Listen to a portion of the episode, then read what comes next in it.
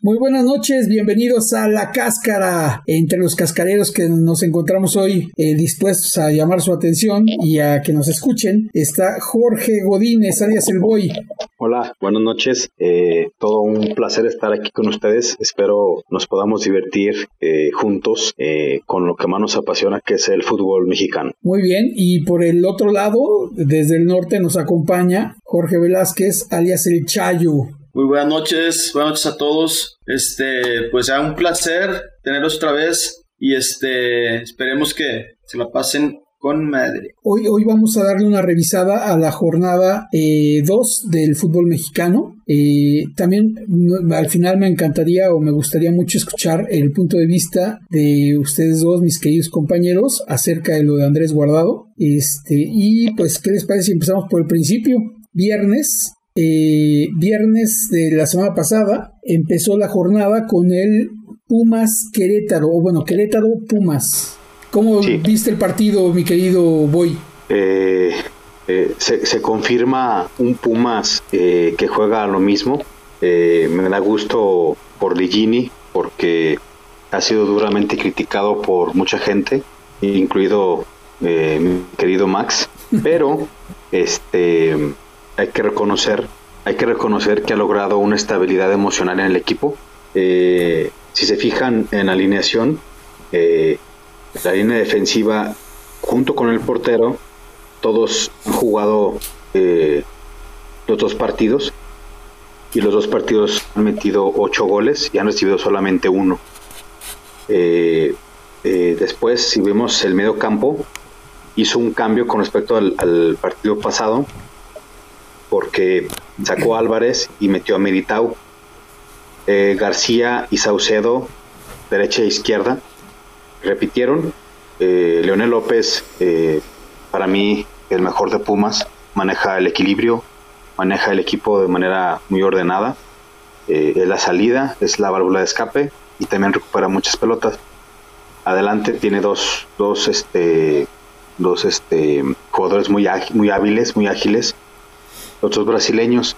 Diogo, Diogo. Que a mí me siguen sin convencer. Perdón. Diogo y. ¿Cómo se llama el otro? Rogero. Diogo y Rogero. No, no, no. No, no. Rogero es otro, ¿no? No, es los que fueron los dos.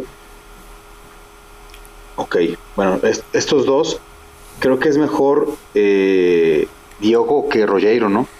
¿Qué les parece? Es que, es que sí, es que, ¿qué te digo? O sea, son los dos salud. Gracias. Los, los dos, de los dos no se esperaba nada. O sea, ya es que desde que llegaron, los, no los bajaban de, de este beisboleros, este, taxistas. No, sabían, no, no, no, se esperaba la verdad nada de ellos.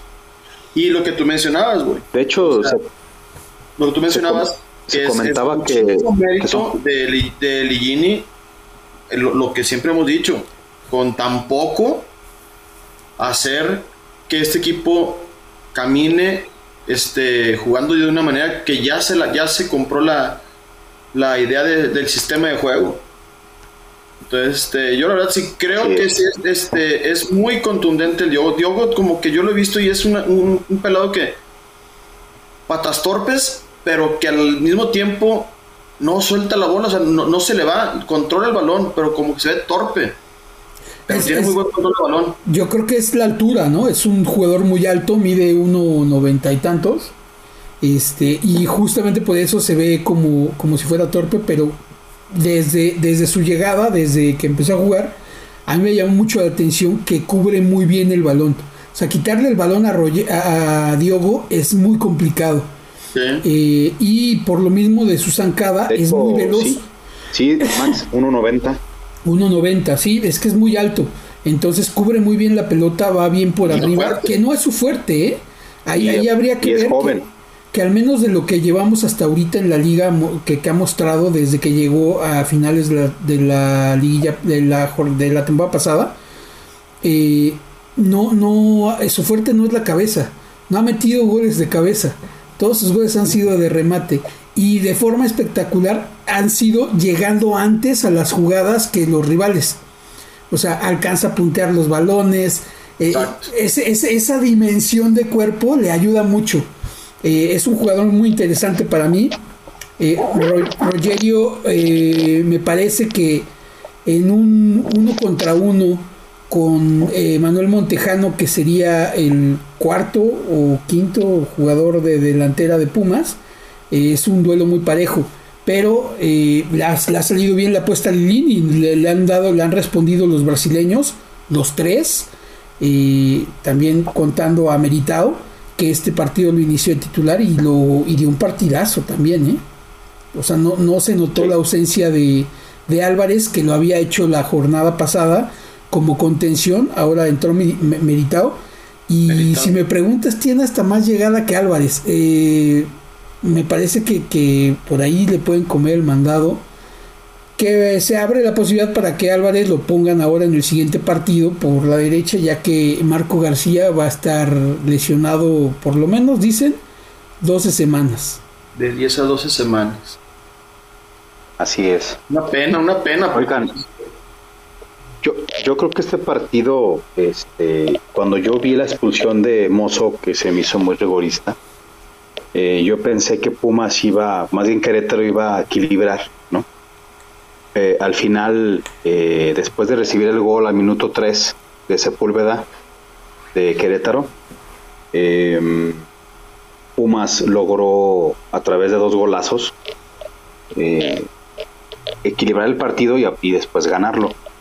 En el minuto 64 y una jugada de muy, muy polémica en la cual Mozo se lleva una roja eh, muy, muy rigorista, ¿no les parece? Sí, sí, eh, no sé, digo, si me permiten a mí, yo me gustaría hacer el análisis del partido desde el principio. Me parece que fue un partido que en los primeros 15, 20 minutos fue un toma y daca bien interesante, porque Querétaro estaba bien posicionado en la cancha, estaba teniendo mucha llegada, a lo mismo que Pumas, Pumas también tenía mucha llegada para, para portería pero no estaban concretando. De hecho, ninguno de los dos, hasta que llega el gol de este de, Sepúlveda, que fue un golazo, ¿eh? fue un gran gol. Y le estaban tomando la medida Pumas por la banda izquierda, justo como lo habías pronosticado la semana pasada, Chayo. Este, por ahí estaba el pan y Querétaro lo había diagnosticado bien. Eh, Meditado estaba llegando tarde a hacer las coberturas por ese lado en donde Sequeira traía vuelto loco a tanto a Saucedo como a este al Chispa. Eh, Chispa. Ajá, el Puma eh, ajusta, empieza a quitarle el balón a Querétaro, que ese fue el gran avance que tuvo para poder emparejar los cartones con un pepinazo de, de Leo López pero luego eh, cuando Querétaro empieza como a querer eh, eh, volver a encontrarse, no le dio mucho tiempo Pumas y con gol del, enano García, que fue un golazo, este, se fue, se fue con, ventaja. Después Dos Santos, el delantero de, Querétaro, tuvo un, par de, de jugadas como para resolver que dejó pasar Después la media cancha de Querétaro se empezó a descomponer, sobre todo con Romagnoli y Balanta. Eh, el único que seguía pues, luchando y, teniendo control del balón en pocos momentos del partido fue Escamilla.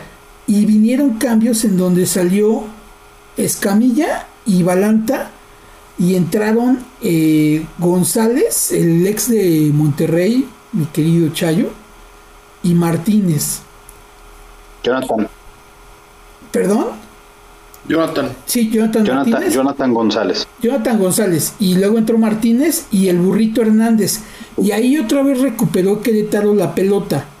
Pero eh, en su afán de ir hacia adelante a buscar el, empate, eh, sucede la expulsión de Mozo. Y en el afán de ir a buscar el empate, en un pase filtrado de, Saucedo hacia eh, Rogerio encuentra Pumas el 3-1 y después se veía más cerca en el final del partido, que fue el minuto 70, bien decías Jorge.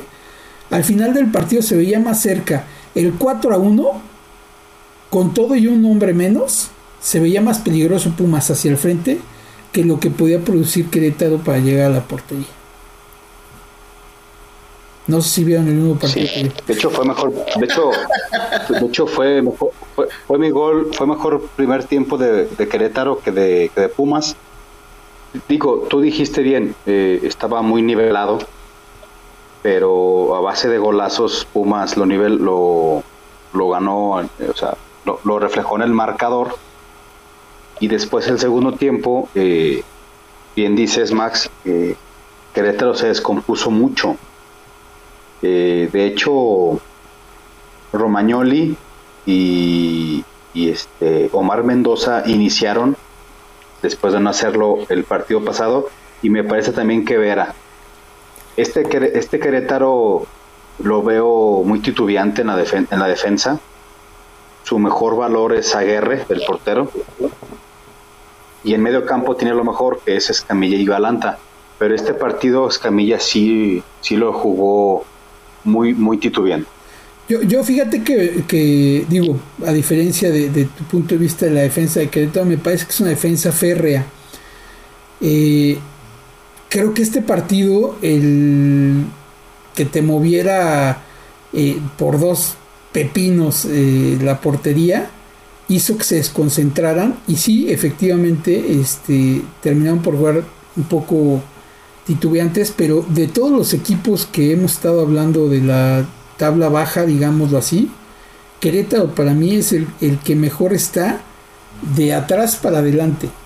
En el momento en el que Dos Santos se conecte, que es también una cuestión de delanteros. Eso es lo cabrón. Exacto. Pero, por ejemplo, Sequeira dio un partidazo, ¿eh? O sea, lo, lo que sea cada quien, al Chispa lo traía como ratón, o sea, no, no veía ni por dónde lo pasaba. Bueno, es que, es que eh, lo que pasa es que eh, eh, el Chispa Velarde pues ya no es un jugador de primera división. De hecho salió lesionado el Chispa. Este, pero sí, se, se notó ahí una diferencia grande. Y, y, ni con el apoyo de Meritao y en el principio que, que, el que bajaba mucho a hacer esa cobertura era Saucedo, no lo detenían, ¿eh? Está, eh, es un buen jugador, estaba, banda muy buenos centros, de hecho es un centro de él el que remata Sepúlveda, que me, parece también un error eh, en el minuto 57 hacen el movimiento de sacan a, Sepúlveda y meten a este al burrito y a todos ellos a los que les decía Martínez y a González alegría y, y me parece que por ahí perdió mucho ponche el Querétaro. Controló mejor el balón con el burro, pero perdió ponche, perdió esa picardía. Y luego entró Barrera y Jefferson Montero, que Jefferson Montero necesita ponerse en, forma. El que hizo la cobertura de Alan Mosso en la expulsión fue el enano, el enano García, que no se distingue por ser un buen marcador, de hecho creo que es la parte más débil que podría tener él, pero es que eh, nada más con que se le parara enfrente, o sea, era eh, más o menos lo que platicábamos la semana pasada de Avilés Hurtado, que entran como con eh, pidiendo mucho la pelota, pero como corriendo en el, en, el FIFA, en el juego de video, ¿no? O sea, van y se, se chocan con el, con el defensa. Este, y, perdieron, yo creo que perdió eh, Cruz Azul, eh, perdón, Querétaro, perdió mucho punch con la salida de, Sepúlveda y con, la, y con que se quedara Dos Santos en el centro, en el centro de la delantera. O sea, ese movimiento era para que Sepúlveda siguiera y metieran de cambio a alguien más por Dos Santos que no está en su mejor momento. Es correcto. Entonces. Sí, sí, definitivamente comparto tu opinión. Yo, yo creo que eh, Querétaro, en cuanto empiecen eh, a rodar las jornadas, se va a ir asentando más. Querétaro tiene, tiene hombres y, nombres muy interesantes. Y creo que este vamos a hablar más cosas positivas de Querétaro que negativas en el futuro. ¿eh? De eso estoy casi seguro. De, de hecho, ahorita que hablas de delanteros, eh, tiene al Fidel Martínez. Siguiste maravilla, ¿verdad? Sí, es él. El que jugaba en Cholos. Sí, eh, alegría, alegría. Alegría. Alegría. Alegría. Ajá. Alegría. Él, él es un, él es un jugador que podría este, hacer diferencia también. Eh, y, y José Angulo, no sé si sea el ex de Querétaro, de Cruz Azul, o dónde estaba, o estaba en Cholos. No, José Angulo no es el de Cruz Azul. Es, es- este es otro. Sí, este es otro, este viene de Independiente del Valle, de Barcelona, Pero- si pero no me equivoco, fíjate la- fíjate y de la- Tijuana. la Estuvo en tiene. Tijuana, pero A- en a el ofen- a la 2020. ofen- a la ofen- Fíjate, a la, a la ofensiva tiene a Pablo Barrera, tiene a José Angulo, Fidel Martínez y a Jefferson Montero. Nada mal, ¿eh? Nada, es lo que te digo, Más tiene, aparte, Jonathan Dos Santos y Sequeiro. el- el- o la, sea, idea, la idea es que se, se entonces- conecten. Pues este, mira, Sí, yo, yo sí veo una, sí es una defensa férrea, pero, pero es una defensa pues vulnerable. Pumas es los, que los güey, dejaban tirar Pumas Ahí- ahí sí. certero. ahí sí yo, yo, yo difiero un poco. Chayo. Porque yo, este partido, digo, viendo, vi- lo- vimos el partido y ya haciendo el resumen y viendo las estadísticas, oye, el, el Querétaro llegó y llegó y llegó, oportunidades, oportunidades, oportunidades, pero, digo, eh, ahora, ahora sí, en mi punto de vista, la calidad no es la de, la de un equipo que vaya, va- vaya a trascender, yo creo, en la delantera sobre todo. En la defensa yo concuerdo contigo, Max. Sí es una de las mejores defensas. Muy férrea, perdón. No, no mejores defensas, muy férrea. Un muy buen Ah, portero. Un muy buen portero. Portero de los Pero- mejores de la liga. Pero como dices, Eso- eso oye, Pumas este, está ahorita tocado por Dios. On fire. O sea, no, de, de qué manera tienes que abrir el marcador con dos golazos? A Guerra nomás le tienes que le, le puedes meter goles así. Sí, dos justo. golazos. Justo, de hecho, Pumas tuvo un par de llegadas antes que Agui- Aguirre sacó como lo que se espera de él. Y creo, te digo, e- e- ese Martínez y Perk en la central le van a dar mucha solidez. Jugó ahora Vera de arranque y la verdad es que eh, yo, yo ahí sí quisiera hacer una, una, un apunte muy claro. Pumas está encendido, bien, decí- bien decías ahorita. Pumas está tocado por Dios, entonces enfrentarte a Pumas es complejo. Y la verdad es que los laterales de, de Querétaro no lo hicieron mal, ¿eh? No lo hicieron mal, estuvieron bien aplicados, estuvieron bien, bien. El problema es que fueron esos par de golazos que pues eh, yo creo que a cualquier equipo que le hagan goles de esa calidad te termina bajoneando. Bajón. No, y también sabes que sabes qué creo que fue importante la expulsión fue minuto 65 a los dos minutos Pumas metió el tercero Sí, sí, es, Entonces, es que fue no oportuno. el gol tan rápido o sea tú ves el partido en ese momento póngalo en ese momento y de verdad tú decías va a empatar Querétaro Pero es que se juntó justamente la expulsión con los tres cambios, con el de Fidel, con el de González y Oh. el de Hernández, y se descompuso el equipo. Ese, ese es el punto al que quiero llegar. Sí, controlaron más el balón, pero se descompuso en su funcionamiento, güey. Entonces no terminaron por, Sí, pero por lo que, lo que quiero funcionar. que lo que quiero que lo que quiero que se entienda es que fue muy rápido el 3-1. Muy O sea, anímicamente Querétaro sí se vino abajo. claro, Claro. claro, es lo que te digo, ¿no? Terminó por no funcionar el cambio, aunado a todo lo que estás diciendo, ¿no? Que, que, que, que se Sí, vio. pero, pero, pero, o- ojo, eh, y sí, estoy de acuerdo con ustedes. Querétaro tampoco es, tampoco es un fiasco, ni tampoco, este, vamos a decir que fue un equipo comparsa, no, no, no fue así, tampoco. Querétaro No, se plantó. No es Sí. así, pero, pero yo sí creo que lo mejor que tiene eh, Querétaro. Querétaro es la, es la defensa y la delantera no les va a sacar el problema. Van a batallar muchísimo para, para trascender en la, en la liga con esa delantera. Ya, yo les voy a soltar. Sabemos que es de los mejores mexicanos. Sepúlveda es el mejor del equipo. Pero no creo que con Dos Santos, si le siguen dando minutos a Dos Santos, vayan a trascender. Yo, yo ahí les tengo una pregunta. Y a ver, les voy a soltar el, el- el- la pregunta es: ¿Dónde ven a Querétaro al final de la temporada después de estos dos partidos de, de inicio de temporada? Eliminado. Eliminado. ¿Tú, Boy? 13, 15 lugar. 13, 15. Yo lo veo, cola, yo, yo lo veo colándose, colándose al 12 a lo mejor. Yo también, yo también. Y eh, concuerdo contigo, Jorge.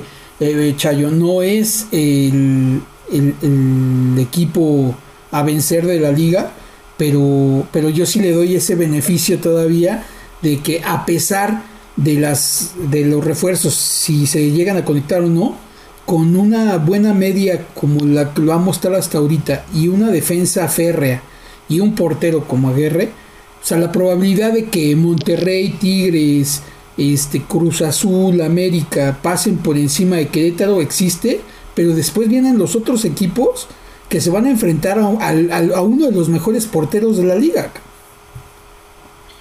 No, es que eso está claro. El problema es de que quién le va a meter gol a los demás equipos. Pues por ahí, o sea, por ahí. Meter, o sea, no, concuerdo, Para mí lo de Dos Santos estuvo ya de, de, de, de, risa, el que no salía en el partido. Yo quiero entender que es esa, esa forma de el técnico darle eh, apoyo moral, ¿no? O sea, decir, no, pues vas, tú vas de titular y vas a conectarte. Y, y seguramente, mm, yo no tengo mala referencia de Dos Santos. No me parece que sea un jugador que esté robando un espacio.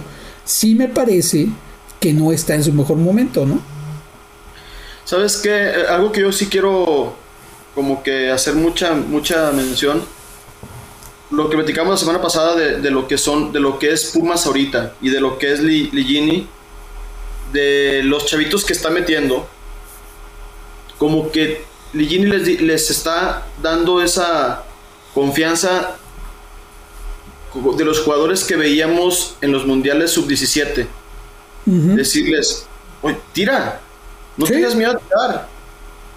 Si tú sí. tiras, la puedes mandar hasta, la puedes volar, te puede dar un tiro torreado, pero inténtalo. ¿Y qué pasa? Sacan esos, esos golazos. O buses. Que, que, que, ya casi no se ven. Se ven muy pocos goles de esa, de esa manufactura. Estoy completamente de acuerdo contigo. Es, es importante que no solamente el Lini, sino todos los, todos, todos los técnicos volteen con sus jugadores y les digan, inténtalo.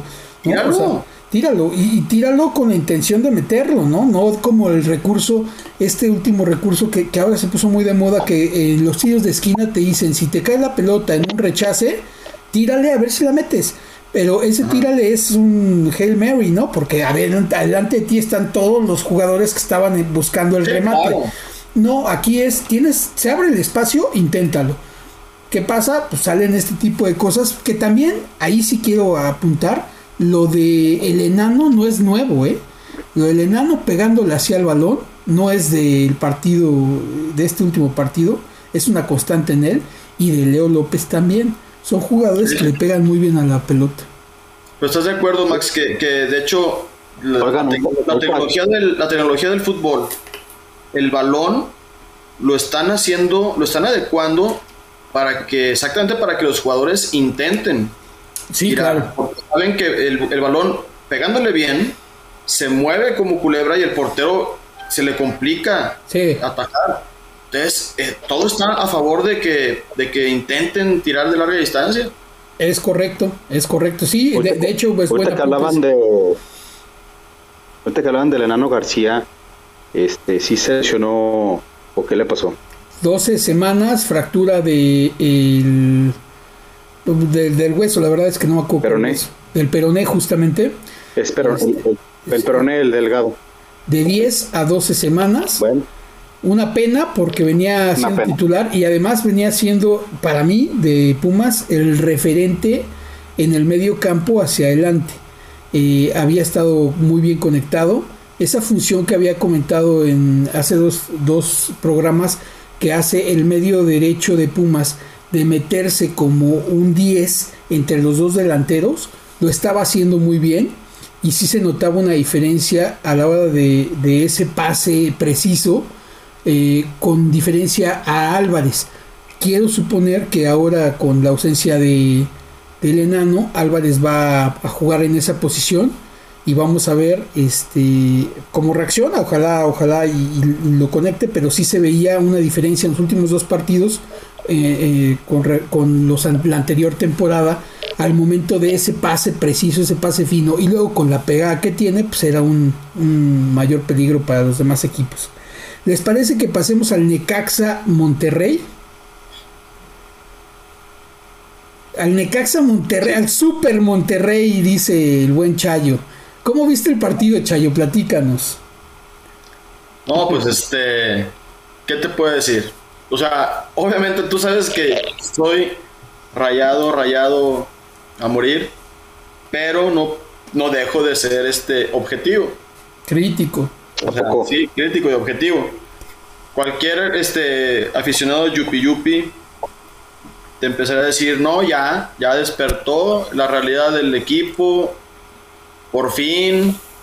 Pero no, o sea, si te pones a ver la alineación del, del Necaxa y si vimos, si vimos el partido, o sea, Necaxa traía varios eh, problemados de COVID. Entonces, si de por sí el equipo de Necaxa está muy reducido, ahora con COVID, pues peor.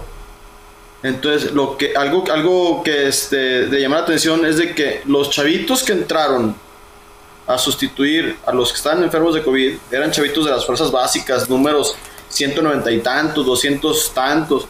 Oye, eran los, mejor de, eran los mejores del Necaxa. Fueron los mejores del Necaxa esos chavitos. Pero, obviamente, compites contra ya figuras caladas del fútbol mexicano y le regalas el balón al Monterrey, porque los goles fueron, fueron errores de, para mi gusto, tres, mínimo tres goles fueron errores del Necaxa puntuales. Se las entregan al Monterrey, se van solos. Se las roban, se van solos. Entonces, de, hecho, Monterrey, ahora, sí fue contundente fue contundente, es lo, es, lo, rescatable del partido, fue muy contundente, fue un paseo para ellos, pero sí ante un equipo muy, muy, muy débil que fue el Necax. Ok, ¿tú qué, cómo lo viste hoy? De, de, de hecho, sí, eh, evidentemente nada que hacer eh, por parte de Necaxa. Eh, Necaxa me llama la atención que Maximiliano Salas pues no sea titular. Y más por lo que dice Jorge de las bajas de COVID que tuvo. Eh, yo veo un equipo de Necaxa pues muy disminuido y aparte pues vendieron a su jugador con más goles que hizo más goles es el mexicano que hizo más goles el torneo pasado Sendejas este, Sendejas si mal no estoy este y, y de hecho el América va a mandar a Madrigal y a y al guatemalteco eh, Antonio López. Antonio López. Entonces, eh, también, eh, si se fijan, de delantero Nico Castillo, pues honestamente tenía dos años sin jugar, o máximo tres, no, mínimo tres, perdón. Entonces, es, un, es un equipo muy, muy disminuido. Guede hace lo que puede. Me, me fijé, ahorita lo que es Achayo de, de que perdía el balón en la salida y Monterrey con ese cuadro que tiene este, de muchas figuras, pues abrían la pelota hacia la derecha, generalmente así fueron, así fueron los dos goles, y metían el balón al área, así cayó el primero, y así cayó el tercero, si mal no recuerdo, y el segundo que fue de mesa, la defensa no le salió a tapar. Eran pegada al poste, ya iban 3-0 unas auténticas avenidas. Entonces, Monterrey con el poder que tiene, pues si no ganaba de esta manera, pues yo no sé de entonces qué iba a hacer. ¿no? Monterrey hay que exigirle muchísimo, porque es el plantel más caro del fútbol mexicano. Por ahí puede ser el Tigres, por ahí van, pero Monterrey y aparte tiene el técnico que más gana en México. Entonces el, el nivel de exigencia debe ser el más alto que pueda haber, junto con el del América, Monterrey tiene que estar ahí. Yo, yo veo al Necaxa una auténtica fiesta. Al minuto 45 sacas a eh, dos jugadores, un lateral por derecha y un central. eh, exponiéndolos, obviamente después del 3-0 de medio tiempo que llevaban. Y, dijeras, bueno, corrigió y le funcionó, para nada. Creo que eh, Monterrey, bien dices, habría que, habría que ser un poco más exigentes con ellos y recordarles que respetar al rival es salir a meterle la cantidad de goles más alta que puedas en orden de demostrar tu poderío y en orden de que ellos mejoren. ¿no? Esa es como la premisa principal del respeto hacia el rival. Eh, eh, perdón, Monterrey se relajó al, medio tiempo, jugó a medio gas el segundo tiempo. Eh, me parece que son de esos partidos que a los técnicos no les hace nada bien. ¿Por qué? Porque hablamos de que en el principio del partido son dos, tres errores muy puntuales para los goles o para uno de los dos goles. Este, el equipo Monterrey, digamos, creativamente, tampoco llevó a cabo grandes eh, eh, o no tuvo grandes problemas para desarrollar su fútbol. Eh, al final del partido, el gol de Gallardo, un golazo también. Bien, bien, bueno, ahorita, pero... Más o menos, más o menos. No, sí, y Chayo ya me había dicho que para él se lo comió el portero, pero... Y, y, el portero bastante mal, ¿no? O sea, se nota la ausencia de Malagón esa expulsión del partido pasado, se nota ahorita. Pero a mí, a mí lo que me preocupa, o sea, por ejemplo, yo veo, eh, yo creo que el que tiene la fiesta en Necaxa es Pablo Guede. Y la tiene porque eh, Pablo Guede, el, técnico, porque inicia con el mago Valdivia, jugador que tenía tres años, ya, estaba retirado, estaba haciendo comentarios en Chile, regresa al fútbol con Necaxa y va de titular. Y Castillo, Castillo que tiene tres años de no jugar, vas de titular.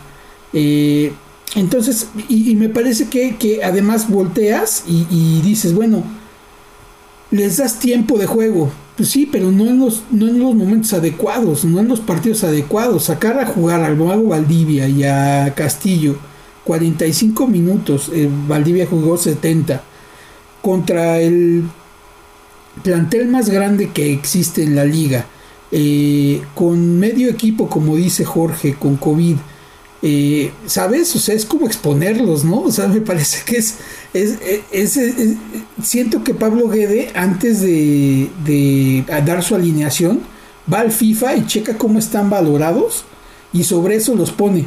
¿no? O sea, completamente irreal a, a, lo que sucede en la cancha. Pues, pues es que yo, yo diría, yo mejor me la jugaba con chavos y, y recalco lo de Maximiliano Salas. Es un jugador que debería de ser titular. Y, ojo, yo le estoy diciendo que Valdivia en específico, porque Castillo a lo mejor podría tener otro punto de vista y lo tendría porque tiene mucho tiempo de, de, no jugar y además por, por estado físico. Pero el mago Valdivia es una persona que le das pelotas y va a hacer magia con ella, es el mago. Ahora, yo no estoy diciendo que sea malo que juegue o que, o que le den un espacio en equipos de primera división. Sí creo que exponerlo 45 minutos contra el equipo más potente de la liga, pues es un insulto, o sea, es, mandarlo a la cancha y decir, sí, ándale, ve, protégenos. Y pues no, obviamente. Es que de hecho, de hecho, lo exhibieron. Claro. Eso fue lo que hicieron. Totalmente. La verdad es que yo no, tengo mucho más que, comentar exhibió, este partido exhibió, fue Guede exhibió al, al, al 50-60% de su equipo. O sea, exhibió al Mago Valdivia, exhibió a Castillo. Al medio tiempo sacó a Quintana y Escobosa. Eh, eh, eh, ¿Quién más por ahí se me puede.? Pues, dejas a Formilano todo el partido. Cuando, y Escobosa, Escobosa lo metió de, Escobosa lo metió de lateral. De lateral. Y a, y a Formilano, que fue por donde se le metió el primer gol, el de Funes Mori, fue exactamente en el lado de, Formilano, por no salir a presionar. Sí. lo dejas todo el partido porque pues es paisa, ¿no?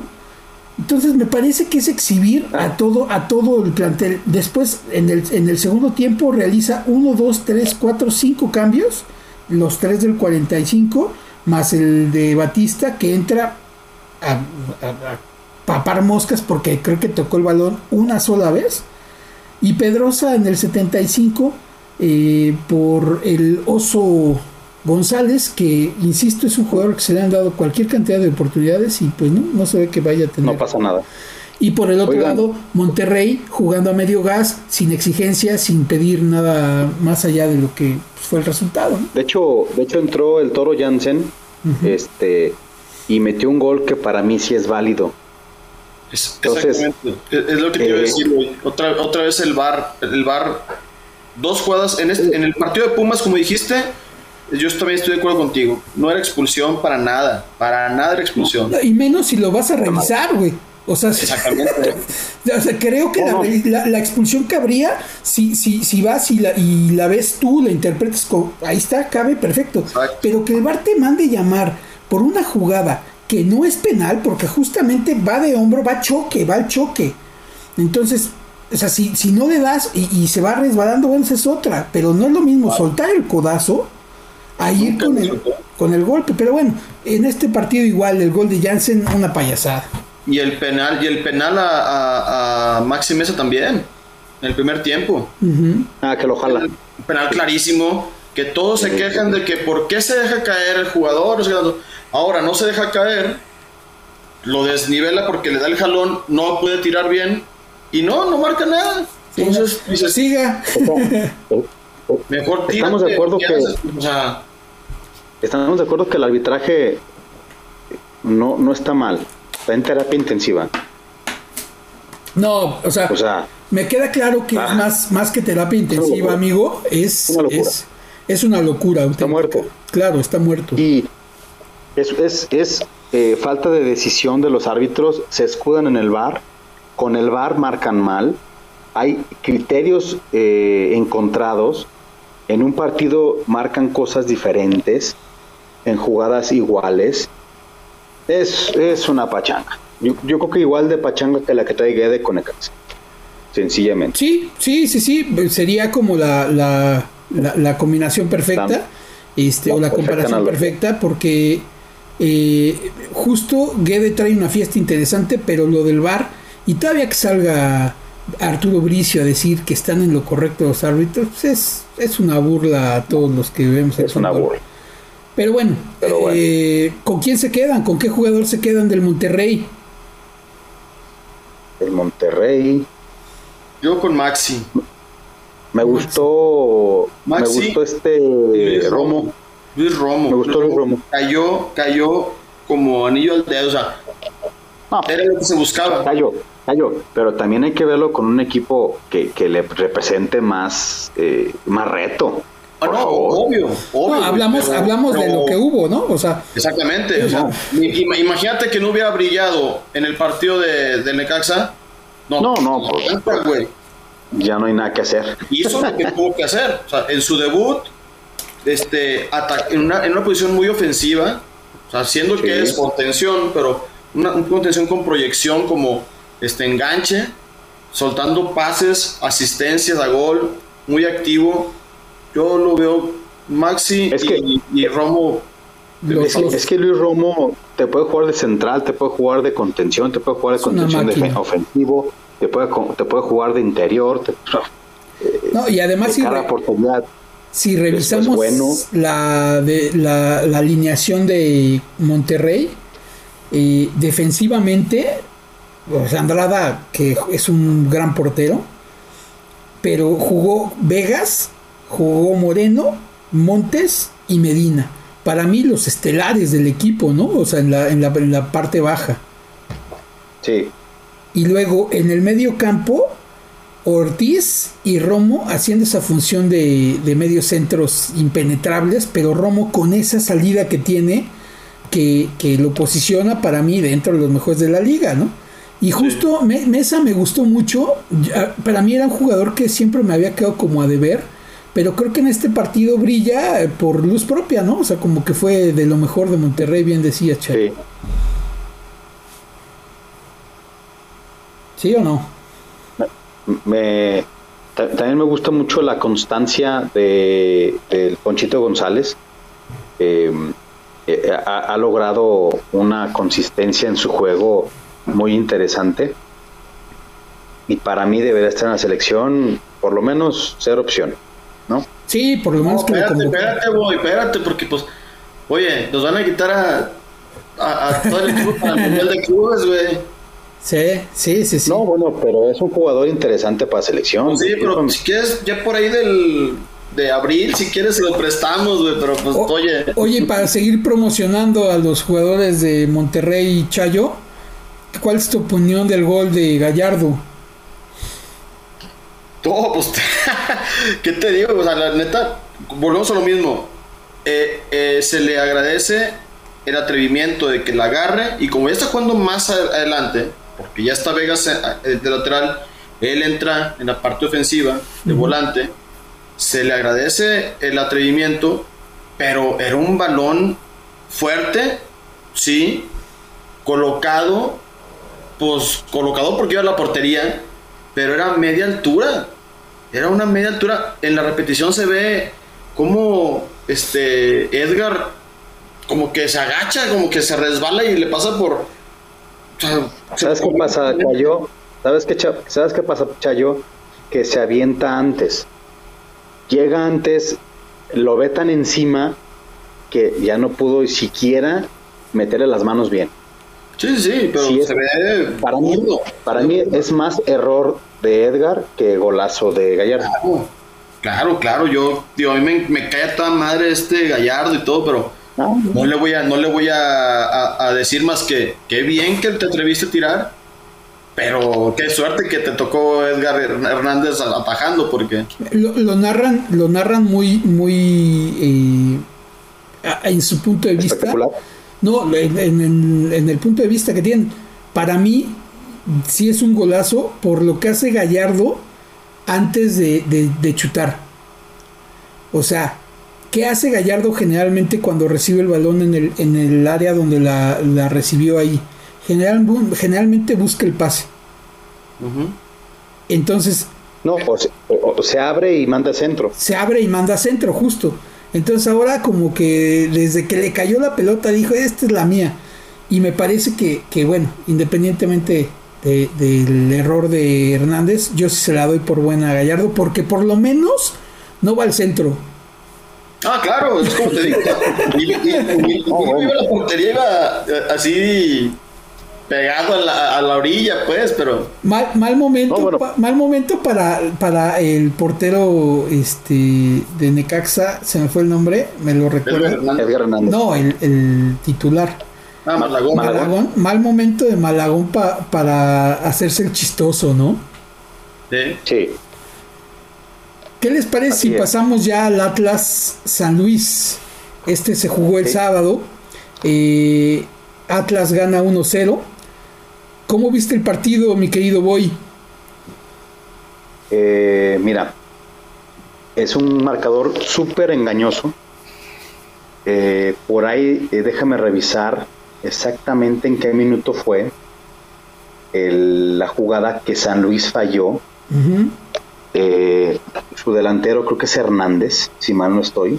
Ajá. Una, una jugada increíble como la falló. Eh, el, el primer tiempo de San Luis muy bueno, controló el partido, controló al Atlas. El Atlas obviamente eh, tuvo dudas por ser su primer partido, pero este San Luis si así sigue puede dar, puede dar, puede ofrecer muchas cosas. Sí, minuto Eh, 42, fue ¿no, güey? Perdón, Al minuto 42 fue esa jugada que dices, ¿no? déjame revisar. Minuto 42, déjame ver. Minuto 41. Me parece que fue en minuto 41, sí. No, es una jugada que de verdad véanla. Y, y, y, y no, no, o sea, es increíble que ni siquiera vaya a portería. Solo a dos metros y medio, tres de la portería.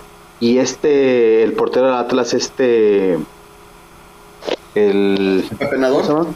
El pepenador. El eh, pepenador Vargas. tira- Tirado al otro lado. No, no, no, es, es una locura. E- e- ese, ese que falló San Luis es una locura.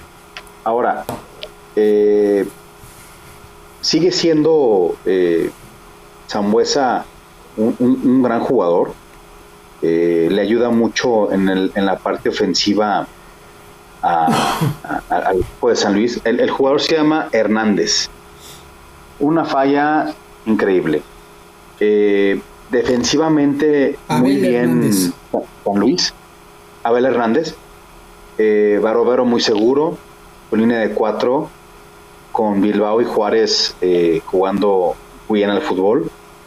Zambuesa se descuelga muy bien porque abajo se queda Güemes, muy dinámico. Sanabria, buen partido.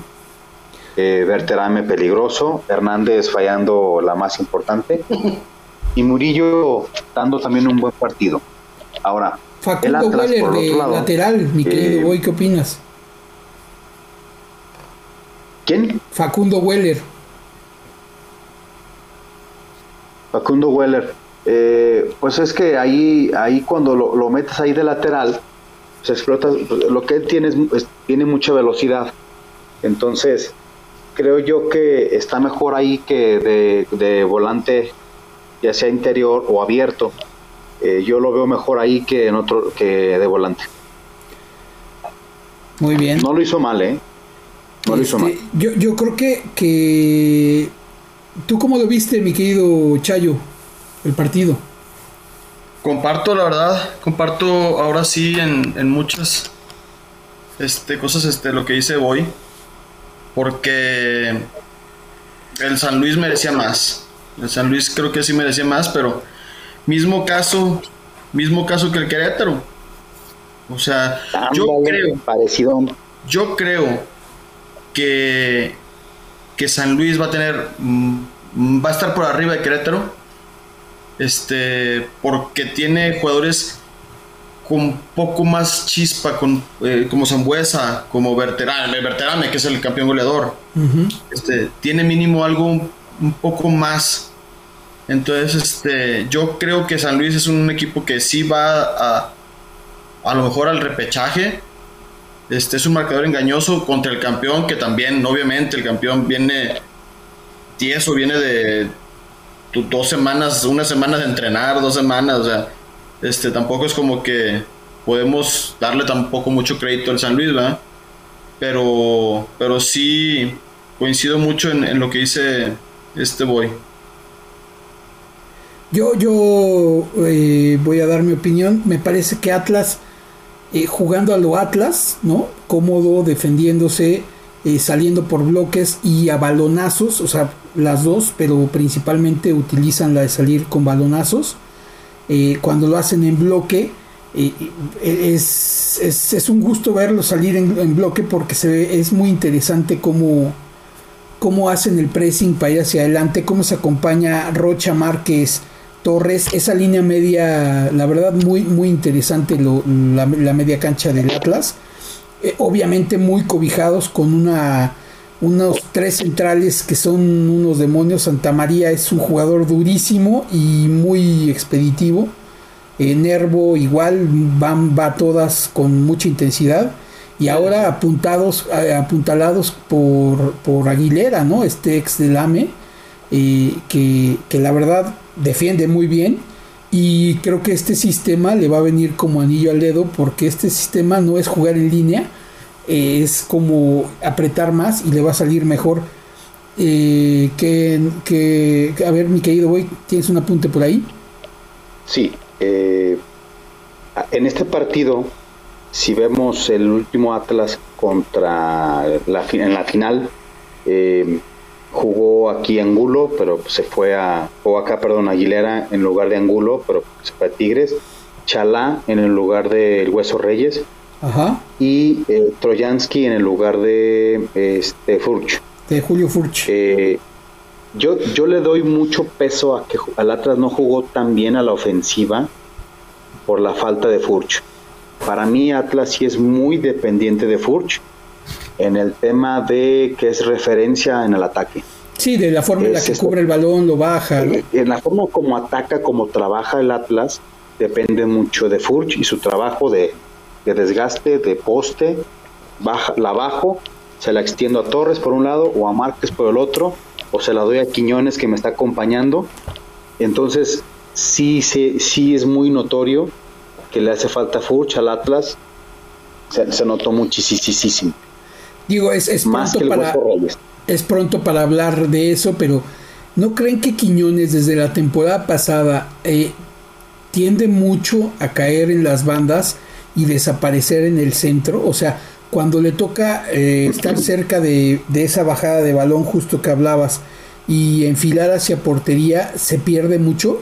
Pues de hecho sí le metió gol a León. Así, justo.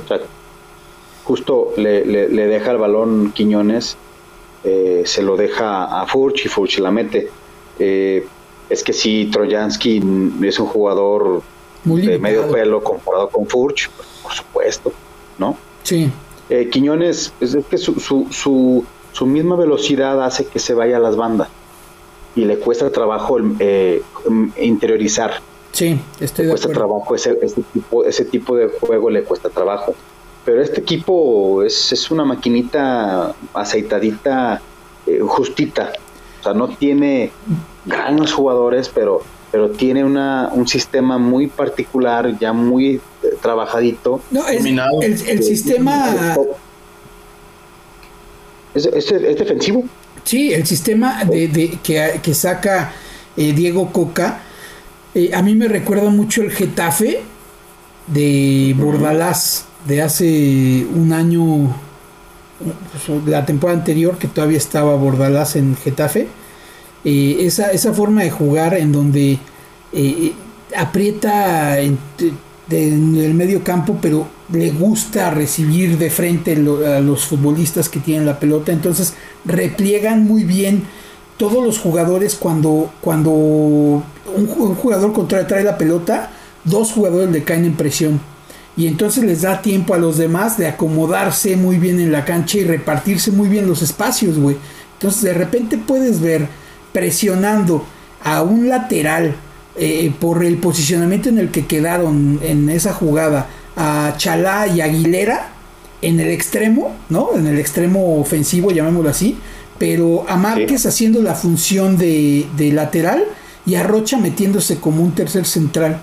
Entonces hacen muy bien ah, la repartición del espacio en, en, el, en, el, en, el, en la reculada defensiva, ¿no? O sea, cuando se trata de defender, aunque se queden presionando fijos los, los jugadores allá, los demás se reparten muy bien el espacio, lo hace muy bien Atlas eso.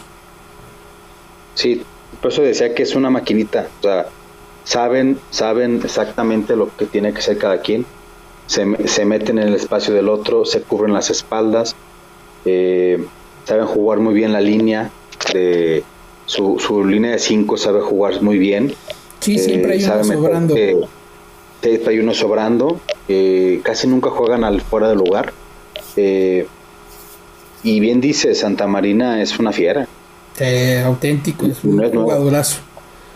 El y, como, dijiste, o sea, ya reforzándolo con Aguilera, que también, así como que suavecito. Suavecito no es. No, aparte, Aguilera te da otra ventaja, que sabe tirar penales. Ándale.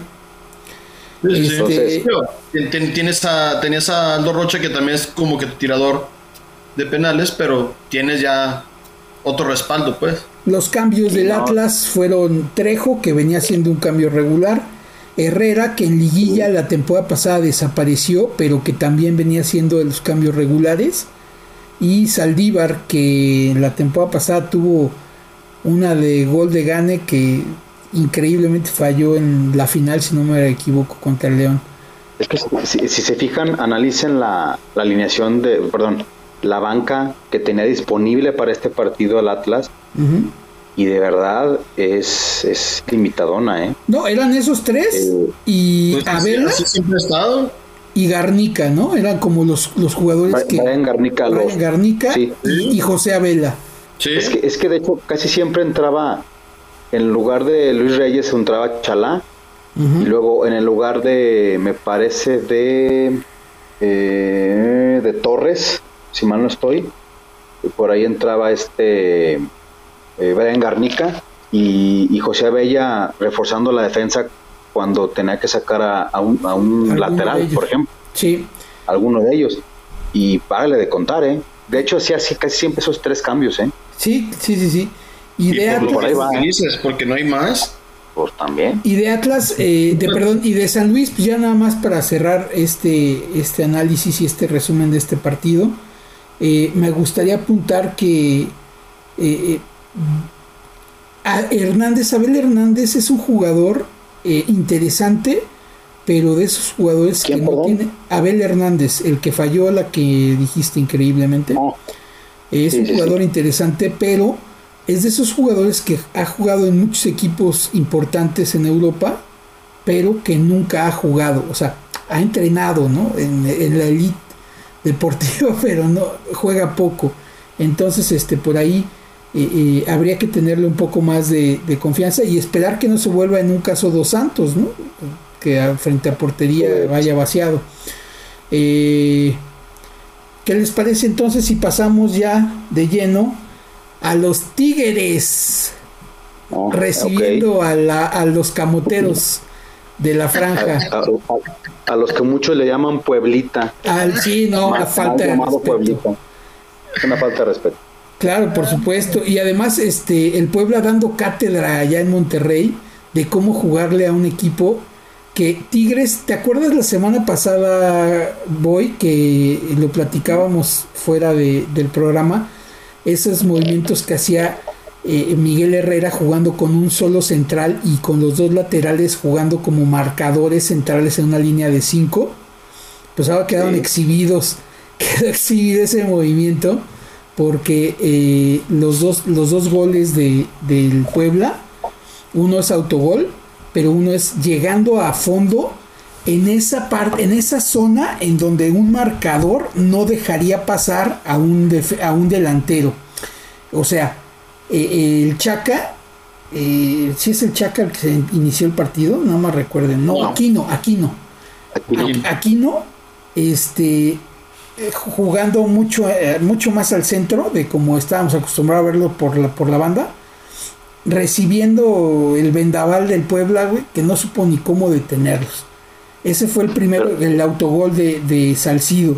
Y luego el segundo gol, que entra antes del 45 de, también de Pablo Parra, de penal, la jugada también es, es derribado porque llega tarde el central a hacer la marcación. No, es que, es que ahí te va, amigo. de, escándalo, porque el que cometió el penal fue Quiñones del lado derecho cuando empezó del lado de, del lado izquierdo, de, de, del lado izquierdo, pues, y empezó del lado derecho el partido. y aparte le cometió el penal a Gularte. Increíble. Sí, sí. Increíble porque porque Gularte es central, si mal no estoy. Sí, sí, sí, sí, sí. O sea, Gularte se va es digamos que es central por izquierda. Sí. Se va por la derecha Quiñones lo sigue del otro lado, para que veas el relajo defensivo que tenía Tigres. Eh, pero eh, es que el, el, relajo defensivo, yo creo que el relajo en general, no solamente defensivo, hasta la ofensiva, esa libertad que le está dando el piojo y que de repente eh, al minuto 20 le dice a, a Córdoba, cámbiate de banda y le dice a, a Carioca, quédate como central y le dice a, Aquino, vete otra vez a la lateral, ahora vete de extremo. E, eso no le está funcionando tanto al Piojo. En el partido pasado le sacó el empate a Santos y para mí había sido un gran resultado de Tigres, de acuerdo al partido como se había visto. Ahora la derrota es más que eh, justificada y además exhibe eh, los planteamientos eh, a lo loco del Piojo, ¿no? No, pero aparte otra cosa, eh, el Puebla latiguea muy, muy bien con Ferrarais y con, y con Araujo. Es que. De hecho, Araujo mete, mete, es el que mete el disparo, se va por, se va, se va como interior, se mete al área, hace la jugada, pega, eh, pega el tiro, lo pega en el poste y le cae, le la mete de cabecita tu compadre Salcedo. que ya se va. Este, golazo de, cabecita, este, pero Araujo no lo vio, no le vio ni el polvo Quiñones. No, ¿tú cómo lo viste, mi querido Chayo? Yo, este, divertidísimo, divertidísimo. Me imagino. Eh, ay, ya se cayó hoy. ¿Todo bien? Todo bien. Este, no, sí, este, tú sabes, es, es, un placer ver partidos como esos en los que la, la, nómina más alta o segunda nómina más alta y que se, este, son tan, este, prepotentes ellos y se creen lo máximo, los incomparables. Ver fallar un este, penal a, a Guiñac, ¿no? No le, el, el, ver, el ver que no le salga nada, nada, nada en el partido. Porque yo, de que intentaron, intentaron, o sea, eso, eso no, no está en tele de juicio. Una posición, 69% de posesión de, del partido, 21 tiros, 16, 16 este, oportunidades creadas, pero no le salió nada. Y al contrario, todo le salió al Puebla. Sí. Entonces, este, hay jugadas también otra vez y será el Tigres, lo que sea, pero antes que nada está la objetividad. Hay jugadas muy dudosas otra vez del VAR en que afectaron al Tigres. ¿Cómo el, cuál? Gol de, el gol de Guiñac, eh, hijo, o sea, estaba. Eh, yo se lo hubiera marcado. Una, una uña por delante. Exacto, exacto. Yo sí lo hubiera marcado por cómo manejan el, el criterio pero era una uña. O sea, era... Es que en ese tema, por ejemplo, eh, a ver, entonces, si vamos a marcar fueras de lugares milimétricos, de verdad, eh, si nos vamos a la historia del fútbol mundial, vamos a quitar, ¿qué les parece? El 30% de los goles que ya, ya, marcaron, ya marcaron anteriormente. Por supuesto. Sí. Es, es una locura que, que, marquen fuera de lugares milimétricos. Mira, voy, mira, así, así, como marcaron, así como marcaron el, el, el fue el lugar de, de, Guiñac, hubieran podido haber anulado el gol de la final del Atlas. Por supuesto. O sea, por supuesto. Ese, ese, gol, el gol de la final la estaba ganaste. idéntico y, y, hasta un poquito más. Este. Sí, sí, sí, se parecía lugar. más fuera de lugar que este, ¿no? Claro. Sí. Voy, sí, sí, sí. ¿Cómo, Entonces, ¿Cómo, viste? Dices, oye. Termina, mi querido Mande. Chayo. No, no, no, era, era, era, exactamente eso. Ver cómo, este, a pesar de, de, cuando no se le dan las cosas a un equipo, que en este caso Tigres, por, funciona, por funcionamiento y por el arbitraje, contra un equipo también que hace las cosas muy bien. O sea, el Puebla ya lo hemos venido diciendo los, los programas anteriores, no es una sorpresa, esto ya es una realidad, un, un, equipo que sabe lo que juega tipo Pumas, ya tiene bien dominado su sistema y sabe cómo dominar ese, ese juego. De acuerdo. A mí, a mí me gustaría apuntar, eh, hace dos años platicábamos de lo que hacía el Sheffield United en Inglaterra en cuestión táctico. El Sheffield United de repente veías al lateral de extremo y al central como lateral, mandando balones cruzados. En, en, la alineación del Sheffield jugaba un delantero muy alto, David McColdrick, no sé si siga jugando. Entonces él bajaba las pelotas de cabeza para los eh, medios que llegaban de frente y metían, así llegaron a estar cerca, muy cerca de, de, de puestos europeos, un equipo que al año siguiente descendió pero ese sistema táctico que jugaba era muy interesante porque de repente veías al central en la lateral, un central que no estás acostumbrado a verlo mandar un, un centro, ¿no? Y más tan frontal, o sea, un centro de, de, de la lateral al, área, al borde del área grande del, de, del equipo contrario, para que ahí el, el, delantero centro bajara los balones picaditos para que llegaran como buses los contenciones a meter esos remates. Puebla hace mucho eso. Puebla de repente ves jugadores que no esperas ver en, en, espacios de la cancha que, que, no contemplas que puedan llegar. Eh, juegan con este Martínez, que es el alto defensa, el delantero centro de, de Puebla, mexicano pero de repente ves a De Buen jugando como líbero eh, George Corral haciendo esos movimientos que, lo, llevan o a la lateral o al extremo y, generalmente está posicionado como un segundo contención. Parra tiene esa libertad de ir desde la contención y llegar hasta a, tocar puerta. Ferreira y Araujo jugando de laterales de inicio de partido terminan de extremos, ¿no? De repente dices, bueno, ¿de qué se trata? Pues es un buen sistema bien enseñado por, por eh, eh, eh Larcamón. y muy bien aplicado por el equipo de Puebla, que justamente se enfrenta, un, o sea, y esa es una pregunta que sí les quiero hacer, es un sistema muy aprendido, muy bien desarrollado, con una disciplina táctica de los jugadores de Puebla, contra qué mostró el Piojo en este partido. Yo, yo lo que veo es que el Piojo se quiso, se aborazó. Eh, díganme cuántos jugadores de Tigres tienen eh, vocación defensiva. Todos.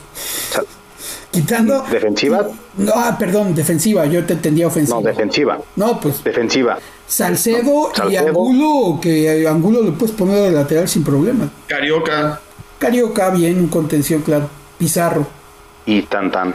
Entonces, abusó mucho de. ¿Qué quiso decir el piojo? Pues, pues voy, a, aventar mucha gente a la ofensiva y voy a golear a, al Puebla, ¿no? Eso fue lo que pensó, pues, ¿no? Es que, es que el piojo está bien presionado por eso, güey, exactamente como tú dices. Porque, porque eso fue lo que. porque eso fue lo que vendió. Exactamente, exactamente. Él llegó y ya ves, al, al primer minuto, siendo piojo, siendo piojo, haciendo sus videos mafufos, diciendo voy a meter chingo de goles y no sé qué, a todos los tuquistas los voy a hacer piojistas y no sé qué tanto, y se desboca. ¿Cuántos goles lleva Tigres? Se desboca y, y, y, Tigres lleva eh, un gol a favor, un gol a favor, tres en contra. Un gol. Y lleva un autogol. Un gol y lo metió Salcedo. Y lo metió Salcedo y el segundo y el autogol lo metió Salcedo también. También. O sea, no, es el mejor goleador del equipo. E-, este por supuesto, este equipo que tiene un arsenal adelante muy importante no mete un gol. Mete Vamos. Con, una cabeza da y con la otra quita. Bueno, ándale. Y Guiñac, teniendo el penal, no lo mete tampoco. O sea, también Sí, si hablamos de mala suerte, pues también. Sí, se junta un poco lo roto con lo escocido, pero sí creo que el, el, Piojo está queriendo hacer cosas muy distintas tácticamente. Me parece que además está en el momento adecuado para hacerlo, que es el principio de la temporada, donde puede jugar, donde puede probar, pero ha quedado exhibido que sus planteamientos tan alegres eh, le pegan, le, pagan, le pegan factura. Eh, a Córdoba, ¿cómo lo viste, Chayo? Pues también un jugador este irrelevante, o sea, este partido no se vio, yo no lo vi, este no digo, no, no te puedo decir que le haya pesado el estadio porque el estadio estaba a la mitad, estaba pues estaba prácticamente sin gente, pero no lo vi, no lo, no, o sea, no lo vi. Sentí más a, a, este Pizarro dando ese ese trabajo de recuperación y de y de ataque que este Córdoba. ¿Con quién te ah. quedas, Voy? ¿Con Tobín, Tobán? ¿Con Córdoba? ¿O con el Diente López? Nada más puedes coger a uno. Al Champ Dumont. Qué difícil me la pusiste. Híjole, es que con ninguno. Exactamente. Bueno, está bien. Tú, muy, mal. ¿Tú, Velázquez? No, es que en verdad, si pones a escoger entre esos tres, yo es que los estoy llevando al extremo en este porque me parece que Córdoba, siendo refuerzo, llegando apenas al equipo, eh, por lo menos le mete un poco de inteligencia a su partido. O sea, es ese jugador que de repente por lo menos hace la pausa, hace ese cambio de juego adecuado. Eh, no, no toca puerta, no toca puerta porque justo por eso pasa desapercibido, porque no toca puerta, pero por lo menos hace eso. A mí se me hace escandaloso, escandaloso lo del diente y lo de Tobín, Tobán, perdón. se me hace escandaloso.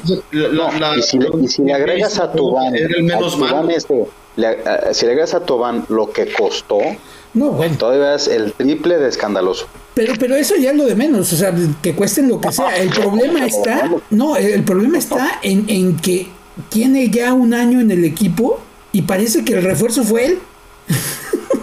¿Sabes? O sea, es que no, no pasa nada con él. Y el diente, el diente tuvo una frente al portero solo. Calcetinazo. Y, dio un calcetinazo. No, bueno, es y todavía te, y todavía te duerme, todavía te, te, das el lujo, como yo pensando en el piojo, te das el lujo de, tener en la banca a Carlos González, ¿no? Bueno, pues imagínate. Ahí, ahí, sí estamos de acuerdo, ¿no? O sea, yo, yo creo que le, está, le dio su lugar a Nico porque pues es el campeón de goleo, que no jugó la semana pasada por creo que era de los que estaba con COVID, este, por eso no jugó. Pero obviamente, pues es el campeón de goleo, pues lo tienes que poner. Pero con esos partidos se vio mejor, se, vio mejor, se vio mejor sin jugar, cabrón. Sí, o sea, es que también, mira, esa parte del respeto a mí me suena tan, tan curioso porque eh, pasa lo mismo que con el mago y con Castillo, ¿no? O sea, sí los respetas, pero los expones, güey. O sea, ah, no, no, pero, pero sí, es muy diferente.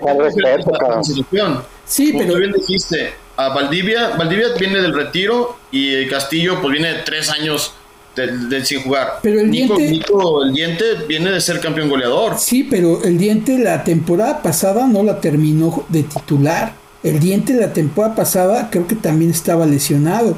Y ahorita regresa y lo metes 45 minutos.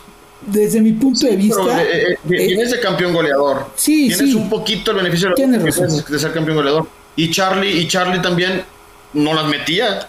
o sea, el problema es que también la delantera que en, nombres son muy, muy este, de renombre, para la, la redundancia, o sea, Charlie, Nico, Iñak, no te están haciendo, no te están haciendo los goles. De, Puebla, de Puebla, ¿a quién viste como el mejor jugador, mi querido Chayo?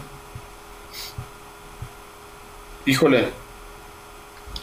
Pues es que creo que el Puebla se ha caracterizado por por trabajar en, conjunto. Para mí, la verdad, también muy buena actuación de este Silva. De este Silva. lejos, lejos. El ah, el portero. El portero, volvemos a lo mismo. Tuvo sus llegadas el Tigres, o, este, ocasionó problemas ahí y ahí estuvo firme Silva. Sí, difícil escoger un solo jugador de Puebla, ¿no? Justo también por lo que dice, juega muy bien en bloque y es difícil poder escoger a uno en particular. A lo mejor por el que yo me iría de cancha sería por Araujo, Maxi Araujo, que es el que más salida le da al equipo. Pero es que justo el bloque están muy bien conectados. Tú, voy ¿a quién viste? ¿Quién te gusta? De, de hecho, Araujo. Araujo es el que más eh, destaco, pero el trabajo que hace Martínez de delantero, eh, desgastando es, es, es, muy importante lo que hace Martínez para el equipo de Puebla. También me gustaría mucho mencionar a Parra y el trabajo que hace de buen. De buen. Tanto la defensiva. Dándole el equilibrio al equipo. Y es, y es la válvula de escape del Puebla. De buen. Sí, es un jugador que toca bien la pelota y además tiene un muy buen, eh, una buena pegada al balón. Gularte también juega muy bien y, y Reyes muy firmes, ¿no? También de esos jugadores que... Constantes. Que son constantes. Y pues yo creo que ya, ya es tiempo de dejar la humillación del tigre. Otro ratito. Y pasar a. Ellos, se humillan solos. Ellos se humillan solos. A pasar al Cruz Azul Juárez. Ok. Que, que, fue el partido también del sábado. Eh, ¿Cómo viste el partido, mi querido Chayo? Pues este. Otra vez el Cruz Azul jugando inteligente, yo creo. No es tampoco una cosa del otro mundo, pero se encontró con una minita de oro que no que no este que en su equipo anterior no metía gol por nada del mundo y ahora mira nomás sorpresas te da la vida de 2-2 de 2-2 ¿Sabes, qué pasa con Charlie Rodríguez? Que, que llega muy libre, llega muy suelto porque atrás se queda Lira y se queda Vaca. Entonces llega como cuchillo de mantequilla. Sí. De hecho, el, gol lo metió en el minuto 5 o por ahí. Sí, sí, eh, Entonces, eh, llega muy bien a, la media, a, la media, luna Y es un jugador que aparte de que tiene cualidades para meter gol, sabe meter pases filtrados, se acompaña bien, tiene mucha calidad. Yo te quiero destacar de Cruz Azul que mexicanizó mucho ese equipo. Sí. Se hizo de Lira, se hizo de Charlie, se hizo de Antuna. Y luego tiene al Quick de Mayorga, exactamente. Y luego tiene al Quick Mendoza. De hecho, no jugó con delantero Cruz Azul. Sí, es, algo que te iba a preguntar también. Eh, este... eso se me hizo muy interesante, pero, pero, yo quiero destacar la, lo que intentó Juárez. Juárez le logró quitar la pelota a Cruz Azul y lo puso en predicamentos en muchos minutos del partido. Sí, para mí fue un partido muy parejo, ¿no? Sí. O sea, Juárez. Este eh, partido, este partido para mí también es muy engañoso. Merecía por lo menos el empate Juárez. Es como te digo, o sea, el, Cruz Azul muy inteligente, pero, pero nada del otro mundo. O sea, si tú ves el ah, partido, eh, si tú ves este partido, eh, así como la semana pasada muchos decían, bueno, es que, es que no, no el, partido pasado tampoco fue un Cruz Azul este, avasallante. No, ah, no. El, Cholos también tuvo para, para hacerle muchísimo daño, nomás que, como decíamos, no contábamos con mi compadre Manotas. Sí, bueno. Ah, pero. ahorita, hablamos, de, ese, de esa matalota, por favor. Sí, sí. Entonces, el partido pasado, el Cruz Azul no, no fue así como que tú digas, ah, qué bárbaro. Este partido tampoco. Y estás hablando con jugadores, con, con equipos cholos, Juárez, que en teoría, pues no son de los de los equipos candidatos. yo, yo, yo este, creo, veo al Cruz Azul y jugando a la, a la muy inteligente. Eh, me, parece que, Cruz Azul en este partido, como decías, Boy, juega sin centro delantero, pero es que eh, hace una línea de, de hace una línea de, de cinco, o bueno, de cuatro en el fondo, pero después vienen cinco medios con mucha salida a los dos extremos, que sería el burro y Antuna. Y el Quick, que tiene mucha velocidad, somete a, eh, con arrancones a los, a los, de defensas centrales y hacen, o sea, lo que hace el Quick es recibe la pelota y tiende a moverse hacia las bandas. Entonces los defensas centrales lo persiguen. Por ahí jugó muy inteligente Reynoso. Eh, y además me parece que el equipo juega sencillo, ¿no? ¿no? No es un equipo que trate mucho el balón, lo pase eh, haga cambios de juego impresionantes, ¿no? Es muy efectivo, es muy frontal. Es que es eso, es muy frontal. Y eh, ahora Juárez tuvo mucho tiempo la pelota, compartieron mucho a lo Tuca, eh, intentando abrir la cancha, intentando. Pero es que también los delanteros de, de Juárez bien limitados, ¿no? Veías a Castillo, el, el colombiano, eh, híjole, muy, muy lejos de donde se podría ver que hiciera daño, pero es que teniendo la pelota no pasaba nada con él. Eh, veías a Cándido Ramírez voluntarioso, pero lejano a también a hacer daño. Y, lo mejor de, Juárez es esa defensa que, está muy bien aplicada a lo Tuca, pero es que ahora, si el partido pasado eh, les decía que Esquivel tuvo un gran partido, este partido para Esquivel fue, yo creo que lo, opuesto al partido pasado. Fue un partido en donde llegaba tarde, eh, no presionaba, no, no sabía dónde estaba en la cancha. Entonces le jugaron mucho la pelota en su zona y no pudo nunca detener o, hacer que el equipo tuviera estabilidad para poder salir con, con mucha claridad hacia el frente, ¿no? Sino más bien con pases hacia los lados muy a lo Tuca, pero sin el punch que, le, el Tuca tenía en Tigres, ¿no? Ah, no, pues muy limitado el equipo. A ver, mi querido Chayo. Una pregunta, digo, ahí sí eh, me perdí un poco en por qué no jugó este Roland. ¿Diego Roland? Sí, sí. Ya ves que fue, eh, fue el, es el atacante emblema de Juárez. Ajá, eh, no, no sé, yo creo que traería alguna, alguna lesión o algo, no aparece como jugador lesionado, pero, pero tampoco este, estuvo en la banca, entonces yo creo que por ahí a lo mejor algún malestar eh, COVID partido o COVID o o tal algo, vez no sé. o tal vez covid pero no no la verdad no sé por qué no haya jugado Sí, porque Pero- o sea, es una baja impresionante, imagínate. Sí, sí, pero, pero insisto, de todas maneras, con, con lo de Juárez, creo que eh, va a jugar a lo Tuca y va a rescatar puntitos y va a sumar, eso seguro. Pero qué trabajo para el Tuca voltear a la cancha y, y- y ver lo limitado que estás hacia la construcción de la ofensiva, ¿no? Porque a lo mejor como Sí, centro sí. delantero, pues están hay jugadores interesantes. Fernández no lo hizo mal. Y luego de cambio entró Flavio Santos, que pues, ya está jugando como medio, pero también sabemos que tiene pasado como delantero. Pero aún así no pasa, o sea, más allá de eso, es, es en el medio campo, en hacia adelante, donde no tiene claridad, donde no tiene. Y el contención, en este caso, Esquivel, que sería el jugador que tendría que apaciguar los avances ofensivos y darle una salida con un poco más de claridad al equipo, pues no, no pasó eso en este último partido y se vio, se vio superado, que tampoco fue un gran partido, por ejemplo, en su contraparte de Eric Lira, pero sí de Charlie Rodríguez, creo que eh, fue el, fue un partido en donde brilla él, no, no nada más por el gol, sino por esa eh, forma de tocar el balón, ¿no?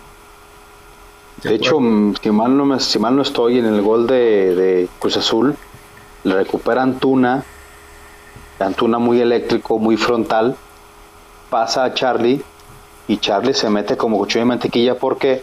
Porque lo que dices tú, Max, eh, este, Esquivel. el Quick Mendoza, el Quick Mendoza hizo, al, al- al meterse y abrirse, jalaba a los centrales y le dejó toda la avenida a Charlie Rodríguez porque vino de atrás. Sí, ahora y también hay Por que eso- sumar que lo de Arribas también acaba de llegar, ¿no? Hay que ver cómo También. se adapta el sistema del Tuca. A, a mí se me hace interesante Juárez por el tema de lo que quiere lograr. Pretende tener la pelota y distribuirla hacia los costados, eh, acompañarse, hacer bloque. Se me hace muy interesante el hijo de Fernando Arce, que es Fernando Arce también. Ajá. Eh, se me hace un jugador muy completo. Este, creo que es el que más me gustó de Juárez. Y comentaste de Cándido Ramírez, eh, pues si fue el que más intentó. Cándido Ramírez, sí, sí, sí, me parece que es como el que más intentó, pero corto. Y Castillo Sí, sí. desaparecido. Eh, Más corto todavía. Yo creo que Reynoso le ganó la partida al Tuca, pero con, con lo que significa tener un equipo como Cruz Azul y tener un equipo como Juárez atrás, ¿no? Exacto. Ah, pues sí. la nómina. Pero, La nómina pero este, equipo va a arañar, este equipo va a arañar muchos puntos, ¿eh? Vas a ver. ¿Qué no, les- sí. Ju- Juárez yo sí creo que va a ser de los que va a estar peleando el repechaje. Bueno, habrá, habrá que ver, habrá que ver.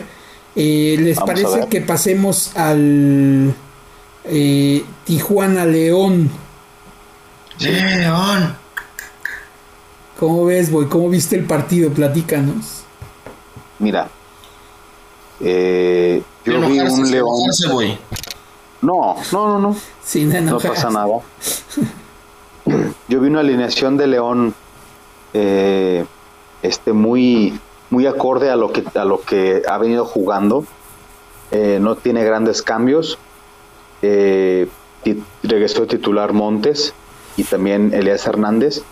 Pero yo sí vi a un León muy con muchas fallas al momento de querer atacar. A León le encanta tener la pelota eh, con Holland eh, ha ido que- queriendo cambiar el equipo, sí ten la pelota, pero sé más frontal. En ese querer ser frontal, eh, Tijuana le tapó todas las, todas las salidas con Barbona y con, y con Rodríguez y Marcel Ruiz. Y cuando interiorizaba a León, se encontraba al Gallo Vázquez y luego se encontraban a Víctor Guzmán. o sea, fue, fue un partido muy ríspido para León, porque Tijuana lo jugó muy, muy arriba en presión. Presionó muy arriba a León y lo hizo mucho equivocarse. Y León desencanchado, pues le costó trabajo. Nada más que sí, el León le aplicó la misma, porque al momento que sale, Dávila presiona a, a Rack, si mal no, si mal no recuerdo, Y, y, por ahí se va y define a un, a un costado de, de, de, Jonathan Orozco. Eh, fue un partido muy, muy difícil para León. Y si no lo perdió, fue porque tiene a manotas el Cholos. De Tijuana, de Tijuana, ¿con qué jugador eh, crees que fue el, así el estandarte del equipo? Mira, eh, Barbona me gustó bastante. Marcial Ruiz hace un trabajo muy, muy bueno. Pero por ahí entró un jugador argentino. Nada más que no recuerdo el nombre. Lucas. Lucas, ese. Eh, el gol que mete es un muy buen gol, pero yo sí quiero darle ese gol a Colombato. Porque Colombato, en vez de llegarle de frente y, taparle la, pelota, el tiro, se agacha. Si no vean la jugada, se agacha como no debes de, como no debes de hacerlo. Ok. Esos son de los, de los defectos que tiene Colombato.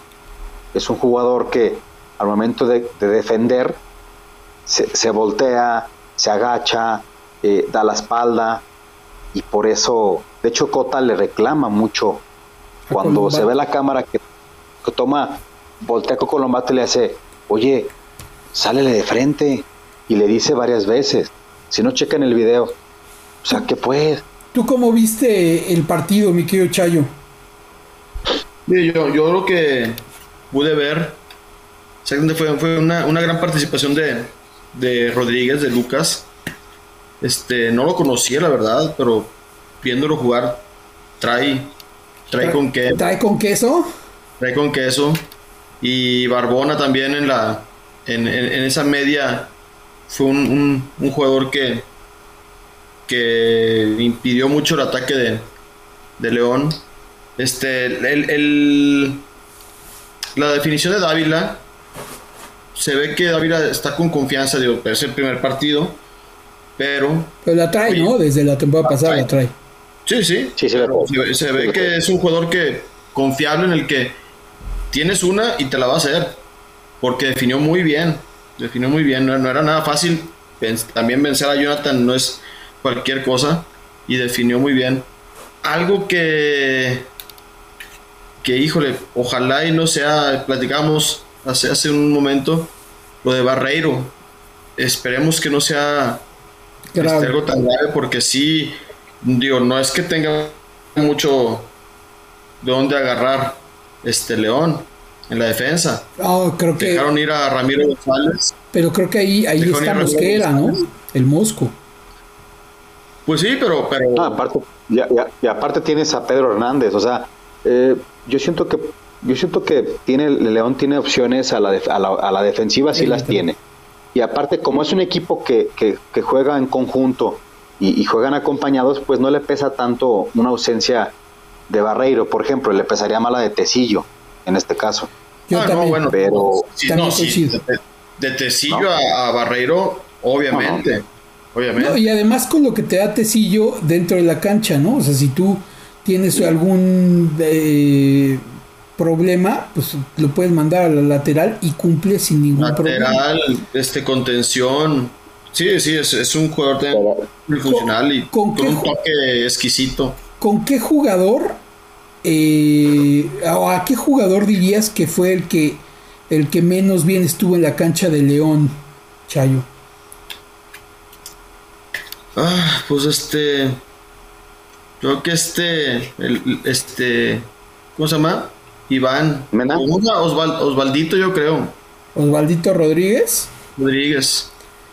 ¿Tú sí, creo, que, por ahí es el que me voy a ir yo. Yo te diría que Ángel Mena. Ángel Mena muy, muy desaparecido. Yo, yo. Muy escondido. Yo les diría que para mí, el jugador que más pasa desapercibido en el León es Colombato. me parece que el León está apostando y apostó mucho por, por este jugador. Y creo, creo que la apuesta le ha salido en contra. Eh, no distribuye, no defiende, eh, le cuesta la salida. Y creo que pierde mucho el León en el planteamiento eh, teniendo la cancha, güey, porque justo frena esa vorágine en la que se puede meter un León eh, que, pueda conectar con los extremos. Si no, eh, a lo mejor corríjanme, pero veo mucho más, eh, si partimos el equipo a la mitad en los costados, veo mucho más aplicado el costado derecho del equipo, perdón, el costado izquierdo que el derecho. Y para mí es, es una constante. Mena brilla por sí solo, pero justo cuando no está en un buen día Mena, el, costado derecho deja de ser, eh, eh, deja de producir y, termina siendo para mí como mucho trabajo para el avioncito, para el avión Ramírez y, para Mena teniendo que voltear tocando la pelota con Colombato para que se la regrese o para que dé el pase en corto y no vengan esos cambios de juego importantes o interesantes que tendría que hacer un medio con salida como se esperaría de él. Eh, de Tijuana, mi querido eh, Jorge, ¿con quién te quedas? Voy. Sí, voy, perdón. ¿Cuál Jorge? Voy. ¿Con quién te quedas? Yo de Tijuana, yo de Tijuana me quedo con Rodríguez. ¿Y, con quién no te quedas? Barbona. ¿Y con quién no te quedas? Con, mano, con Manotas. es malísimo, Manotas. No, no, no, no. De, de, verdad, de verdad, eh, de verdad, de verdad, no entiendo qué es ese jugador aquí. Y jugó sus 59 minutos, no, 87, minutos. Sí, sí. No, no, y aparte lleva jugando año y medio. Sí, sí. Y ha metido como un gol. O sea, es, es un Nick Killer 2. O sea, perdón. Una auténtica locura también lo de Manotas. Eh, me parece que no, no. Cualquier equipo que, que quiera tener como esa intensidad de poderse meter a liguilla, que en este torneo no es nada complejo, pero llegar como con herramientas y tener de titular a manotas te resta muchísimo, ¿no? Sí, es, es, como querer, como querer este perder, ¿no? como decir, no, pues este... Estamos jugando y construyendo un equipo alrededor de algo que no va a funcionar. algo que no va a funcionar, güey. Es como que queremos, queremos retos, güey. Sí, sí, sí. Queremos retos. Tenemos que jugar contra los 11 contrarios y con manotas en mi equipo, güey. Oigan, ¿y como por qué este jugador está en Tijuana? Estaba en la MLS, ¿no? Pues estaba en la MLS, tampoco era como que la rompiera ya, pero no tenía los números que tiene aquí y sobre todo las actuaciones, ¿no? lo mejor que tiene su representante. Gracias. Un gran representante, como muchos jugadores en, extranjeros, sobre todo en esta liga. ¿Les parece que pasemos al Toluca Santos? Vamos. Sí. ¿Cómo viste el partido, Chayo? Pues mira, bien, este, le pasaste, hablaste con Nacho, ¿verdad, Max? ¿Cómo? Hablaste con Nacho, me imagino, de conforme a lo que platicamos la semana pasada. Sí, sí le puse un cagadón, la verdad. Decirle, güey, te estoy diciendo que nomás tienes que modificar esto y ya, güey. No, no, pero vamos, vamos al análisis bueno claro, claro, no, la verdad sí se ve un equipo, un equipo. A ver, no, vámonos despacito. Chayo, termina, porfa. A ver. Sí, no, digo, este, ya se ve un equipo con trabajo, un poquito más trabajado, como decíamos también, o sea, era darle sus tiempos a, a Nacho. Este, ya se recupera Leo Fernández. Leo Fernández es un jugador que es de esos clásicos jugadores de club que eh, nomás funcionan en, ese equipo y pues lo demostró, ¿no? Se echó un partidazo este Leo Fernández. El Fideo también este excelente partido. Eh, Canelo, mira, ahí más o menos pujándole y todo eso, pero se, ve un equipo muy muy este, trabajador así, ya se, ya se ve la, diferencia del trabajo. Y un Santos que me hizo, se me hizo raro verlo como un bajón tan, tan, tan marcado con respecto a la semana pasada. O sea, no entiendo por qué se vio tan diferente el, juego de, de, este Toluca contra, a diferencia contra Tigres. No sé ustedes cómo lo vean. ¿Cómo lo viste tú, Boy? Mira, eh, quiero, quiero apuntar que eh, a, diferencia de contra Pumas, ya jugó Luis García, que es el arquero titular. Ya jugó Carlos Guzmán, un, jugador muy probado en primera división. Jared Ortega de, central, Sierra de contención junto con Baeza. Se quitó a todos los chavitos que había metido. Ya metió a Leo Fernández. Este, aquí ya vimos un equipo más estructurado. Por eso hizo ver mal también a Santos. Yo le doy mucho peso al Toluca porque sí lo hizo bien. Controló el partido, controló las situaciones, eh, ya tuvo jugadores importantes en la cancha. Y indudablemente, este, si volteamos al lado de Santos, eh, son los mismos jugadores que, lo hicieron contra Tigres. Eh, si, se, si, se, analizan, son los mismos. Son exactamente los mismos. Y Toluca se hizo cinco cambios prácticamente. Eh, ahí se ve la diferencia cuando un equipo se aplica bien. Ahora, también, pues, pues pese a la localía, a Santos históricamente no le va tan bien en esa cancha. Entonces, eh, ahora sí que se juntó todo para que Santos tuviera un partido muy, muy complicado. Yo, yo de Toluca lo único que tendría que apuntalar es obviamente el regreso de todos los futbolistas, como bien dijeron, de los titulares. Eh, pero además esa revancha que tenían de la, de la jornada pasada. O sea, creo que salieron con toda la actitud los futbolistas. Eh, esto habla de que Nacho, pues por lo menos no está queriendo, le están queriendo atender la cama. Al contrario, se, se, se recuperaron bien y salieron bien a jugar el fútbol. Leo Fernández eh, creo que fue el jugador que más brilló, pero eh, todo, todo lo, todos los que estaban en media cancha eh, los vi muy aplicados. Y de Santos, de Santos me gustaría a mí apuntar un par de cosas. Creo que hasta el primer tiempo estaba muy parejo el partido, termina uno a uno. Pero en el, en el principio del segundo tiempo salió Geraldino y entró Aguirre ya cuando iban 2-1. Y creo que es mucho tiempo el que le dan en la cancha a Geraldino. ¿no? O sea, no pasa nada con Geraldino. De, todos los. sí se nota una diferencia de todos los demás con Geraldino. Pero es que cuando entró el mudo, dijeras, bueno, el mudo va a ser solución porque para mí, al menos, es mejor jugador que Geraldino, o al menos así lo ha probado. Pero falló una increíble frente al portero solo. Solo. Entonces dices, híjole, pues a lo mejor por eso le da opción a Geraldino, ¿no? Pero es que sí, la verdad, el equipo se descompuso con los cambios, eh, terminó por, de, por, eh, disolverse el Santos y Toluca muy aplicado, muy concentrado. Creo que ahí por más o menos con los tiempos de los goles haría la similitud al partido de Pumas. Fueron los goles quirúrgicos, ¿no? O sea, el, el 2-1 empezando el segundo tiempo y el 3-1 cuando, cuando Santos empezaba a agarrar la pelota con más confianza, empezaba a jugar más a su estilo, pum, el 3 y ya, no pasó nada con, con Santos después de eso. Aparte, eh, ahorita que hablas del tercer gol de, Toluca, este Rigonato. Diego Rigonato, el, que llegó como 10 con la golpe.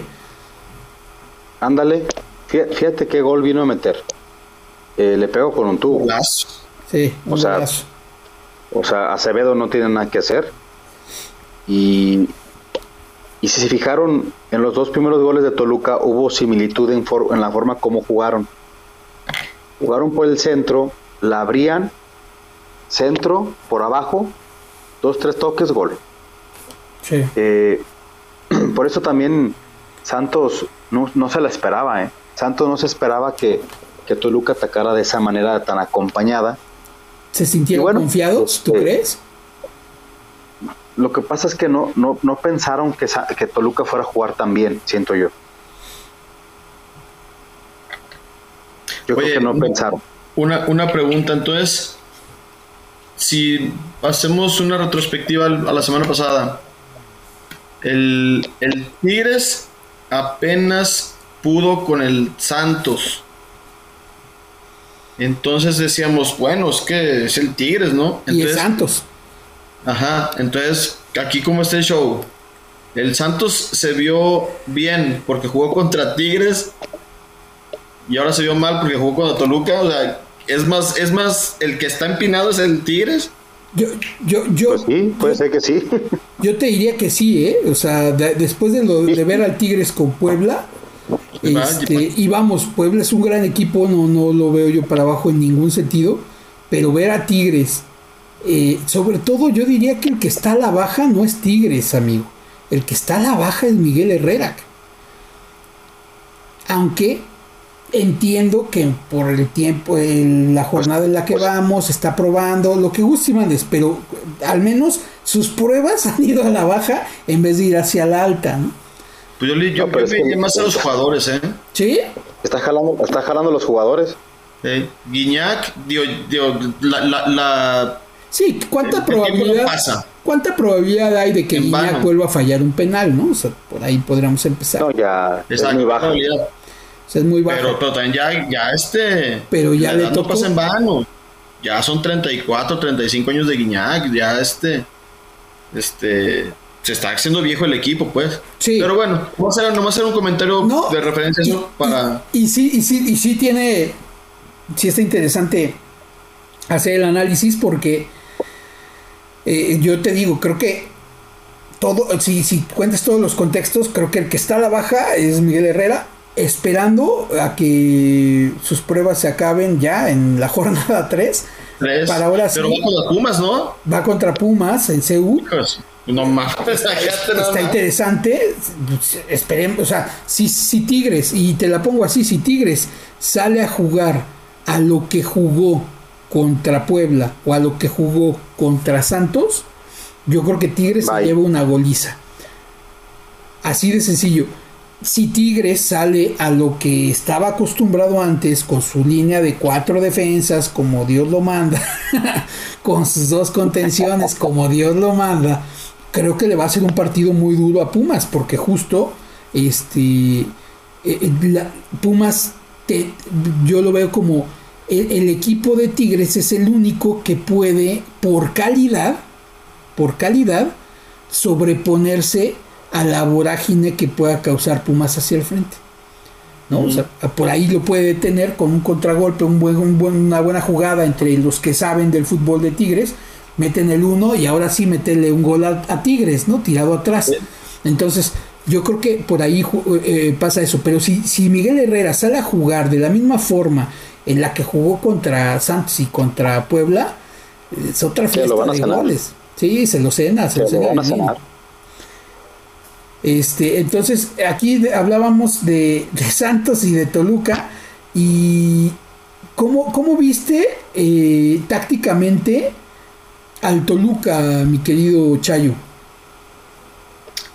Eh, mira, pues la verdad, este, como, pues como te lo decía hace, hace poco, yo la verdad veía que giraba el, partido alrededor de, de Leo ya con todas las incorporaciones que, hizo el equipo, Leo tomó la batuta, apoyándose con, el Fideo, que también fue una gran incorporación.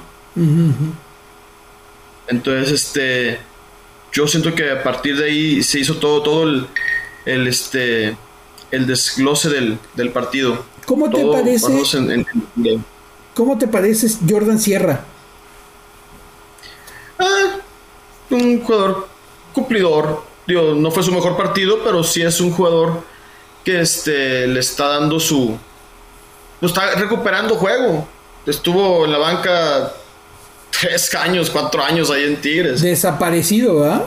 Ajá, es de los clásicos que el, que el Tuca este, borraba. Eh, Entonces apenas está agarrando otra vez este ritmo no de juego, yo creo, pero cumplidor, es un jugador cumplidor, pero no es así como que algo de otro mundo. Le, trabajaba más Baeza que, que Sierra. Que Sierra. ¿Cómo viste tú, Boy? Ah, ¿Con quién te quedas de Santos? Digo, después de la derrota.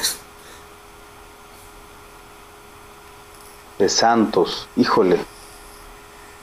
Complicado porque no, no fue un partido en general bueno de, del equipo. Eh, híjoles, es, es, difícil darte un jugador. De hecho, me cuesta trabajo este decirte puntualmente quién fue el mejor o con quién me quedo en este partido en particular. Eh, ¿Con quién no te quedas? más, fácil. más fácil, con Geraldino. Con Geraldino. Yo, yo me quedo con, con en, en Santos me quedo con, con lo que hace eh, el huevo. Me parece que es, es siempre pundonor, siempre va hacia el frente y a pesar de ser un mal partido para su equipo, pues es de los pocos que levantan la cara y siempre piden la pelota. No, no desaparece. no desaparece. Tiene vergüenza deportiva. Es, un, jugador que tiene vergüenza deportiva y, y, se ve que quiere al Santos. Pero por ejemplo, Otero y Preciado, que son jugadores muy buenos y que generalmente andan bien, en este partido desaparecidos. ¿no? Y entonces el, huevo los, el huevo Lozano volteaba y buscaba con quién tocar y no había, no había nadie. Entonces yo me quedo con él y sí, me, eh, con un jugador que no me quedaría eh, sería Acevedo. Está, les voy a lanzar la pregunta como se me viene a la mente. ¿Le afectó a Acevedo ser seleccionado? Yo creo que, O sea, ¿crees que, ¿crees que si meten al portero que está de reserva, por ejemplo, quién es? La, reserva Manuel Ajud. la Manuel Ajud. Si meten a la HUD, ¿hubiera pasado algo diferente? Yo creo que no. No, no tan así, pero creo que ese, ese Acevedo que nos tenía acostumbrados a hacer paradas impresionantes, se ha ido diluyendo después de la selección, creo yo. Pero es, es, el primer partido que veo. Tampoco fue su. O sea, no fue su mejor partido, pero creo que es como. Eh, Acevedo siendo Acevedo. O sea, es injusto que, siquiera lo traiga a la, mesa para ustedes. Yo creo que sí, porque por un partido no, no puedes juzgar todo. No, no, no. Yo, yo lo que vengo viendo es no, es que no. De ese Acevedo que venía a un gran nivel hasta antes de su convocatoria, que, llegamos hasta hablar en, alguna ocasión de, que era estaba para titular de la selección. Oh, claro, claro. y, creo que desde la selección, en el partido de la selección, que tampoco fue su mejor partido, creo que, que ha venido diluyéndose. No estoy diciendo que sea malo, ¿eh? por supuesto que no. Es un gran portero pero sí creo que se ha venido diluyendo un poco. Ojalá que recupere. yo, yo por eso te, dije la frase, digo, Acevedo siendo Acevedo, porque, digo, está chavo. Sí, muy, muy chavo. Tiene 25 años. Entonces, este, hace, así como te echa tres, cuatro partidos consecutivos haciendo unas atajadones, de repente ha cometido sus, hijo, cada errores que dices y, justo ahí te quisiera interrumpir porque yo también ahí agregaría, y ni siquiera ha cometido grandes errores. O sea, sí, se come de repente alguno, pero tampoco es un jugador que de esos bandazos, ¿no? O sea, yo por eso les pregunto, o sea, ¿sí les pareció excesivo traerlo a la mesa? Sí. Va. Sí. Va, va, va. Entonces, eh, ya estamos por, por casi finalizar. Eh, llegó la hora de la comedia.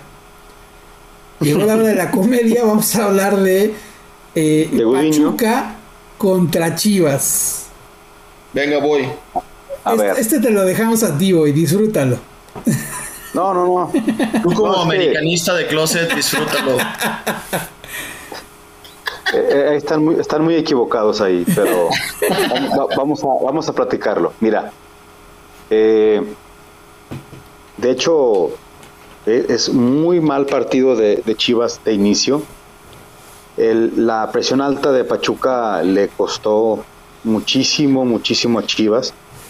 Eh, eh, si, si Sepúlveda está viendo que el, el Pachuca está encima, tenían tres jugadores encima, se la regresa el portero hacia la portería, híjole, y viniendo de un error anterior a ese, en el cual eh, me parece que fue Ibáñez el que quitó el balón a Sepúlveda y luego que Briseño hace como un una especie de me pegaron pero un fantasma le pegó porque traía delay. porque sí traía un delay peor que el, que el de nosotros. Entonces de verdad es una es, es una tragicomedia Chivas porque tanto Briseño como Sepúlveda como Gudiño traen una fiesta yo la, semana, yo la semana pasada hablaba de que para mí Gudiño era el mejor portero mexicano en, el, en la actualidad. Pues, me, me, pasó como cuando hablas de los niños, ¿no? Que ese niño es muy bueno y toma, lo, ves pegándole a otro niño. Eh, eh, sí, es que pasa. Eh, pero aún así sigo creyendo que es un gran portero, pero sí creo que tiene cero criterio y no solamente él, la defensa en general pero sobre todo el, el, director técnico. O sea, si tú estás viendo que en las primeras tres jugadas le está costando un trabajo a tu equipo salir tocando la pelota, caray, rey, la indicación, mándala al medio campo. Pero es obvio. Eso, eso, hasta, de, es de kinder, o sea, tú, como, tú mismo de jugador dices, oye, la voy a cagar, me la van a ganar. No, pero también la indicación técnica, amigo. O sea, como técnico, si lo ves en los primeros tres y ves los terrores que estaban pasando sin gol todavía, ¿no? que, que, estaban, rey, mándala para frente y a pelearla por allá. ¿Para qué? ¿Para qué te la complicas? O sea, ese cambio de regla, la verdad, eso, eso de que ahora puedes sacar de, de meta y, y no tiene que salir del área la verdad, yo, yo no entiendo qué finalidad tuvo, qué beneficio tuvo. Porque... No, pues el beneficio, el beneficio ya lo viste, benefició a Pachuca. Claro. Benefició a la delantera. Porque, Pachuca, se, Pachuca, metió cuatro jugadores al área cuando salía Chivas y pues ¿qué pasó? Regaló dos goles. O sea, benefició a la, a la, delantera, pero ¿cómo es posible que tú como equipo, como, ah. como portero, te la, digas, ay, es que, es que ya no, ya podemos hacer esto? Órale, vamos a arriesgarla aquí en el área. En el área. Bueno, vamos, a, vamos a arriesgarla en la, en la área chica. Por favor. En la área chica, o sea, ya ni siquiera. O sea, antes, antes era sacarla y aguas porque está fuera del área. Perdón, es que, es que, es que esto, esto me gana, me da mucha risa. No, sí. Me da mucha risa. Este equipo me da mucha risa porque, porque otra vez, y, y, y se los dije, le ganó un equipo pues muy malo, que es Mazatlán, y ya se sentían acá, arriba, ¿no? Y ahora se enfrenta a un equipo que los presionó mucho más, que, es, que tiene más argumentos, que tiene muchos jugadores, que tiene buen técnico, y terminó pasando lo que terminó pasando. Oye, pero a ver, ahí, ahí. Una comedia. Ahí quisiera pararte, porque justo, eh, si analiza el marcador, le salió muy barato a Chivas, pero también porque Chivas supo reponerse. O sea, ah, si, si, ya analizas todo el partido completo y analizas el segundo tiempo, fue un Chivas muy distinto al de la Pero ahí te va, ahí te va. Entra, ¿quién entró? Entró, el Canelo, el Nene y, Fernando, Beltrán, Jesús Angulo y Alvarado.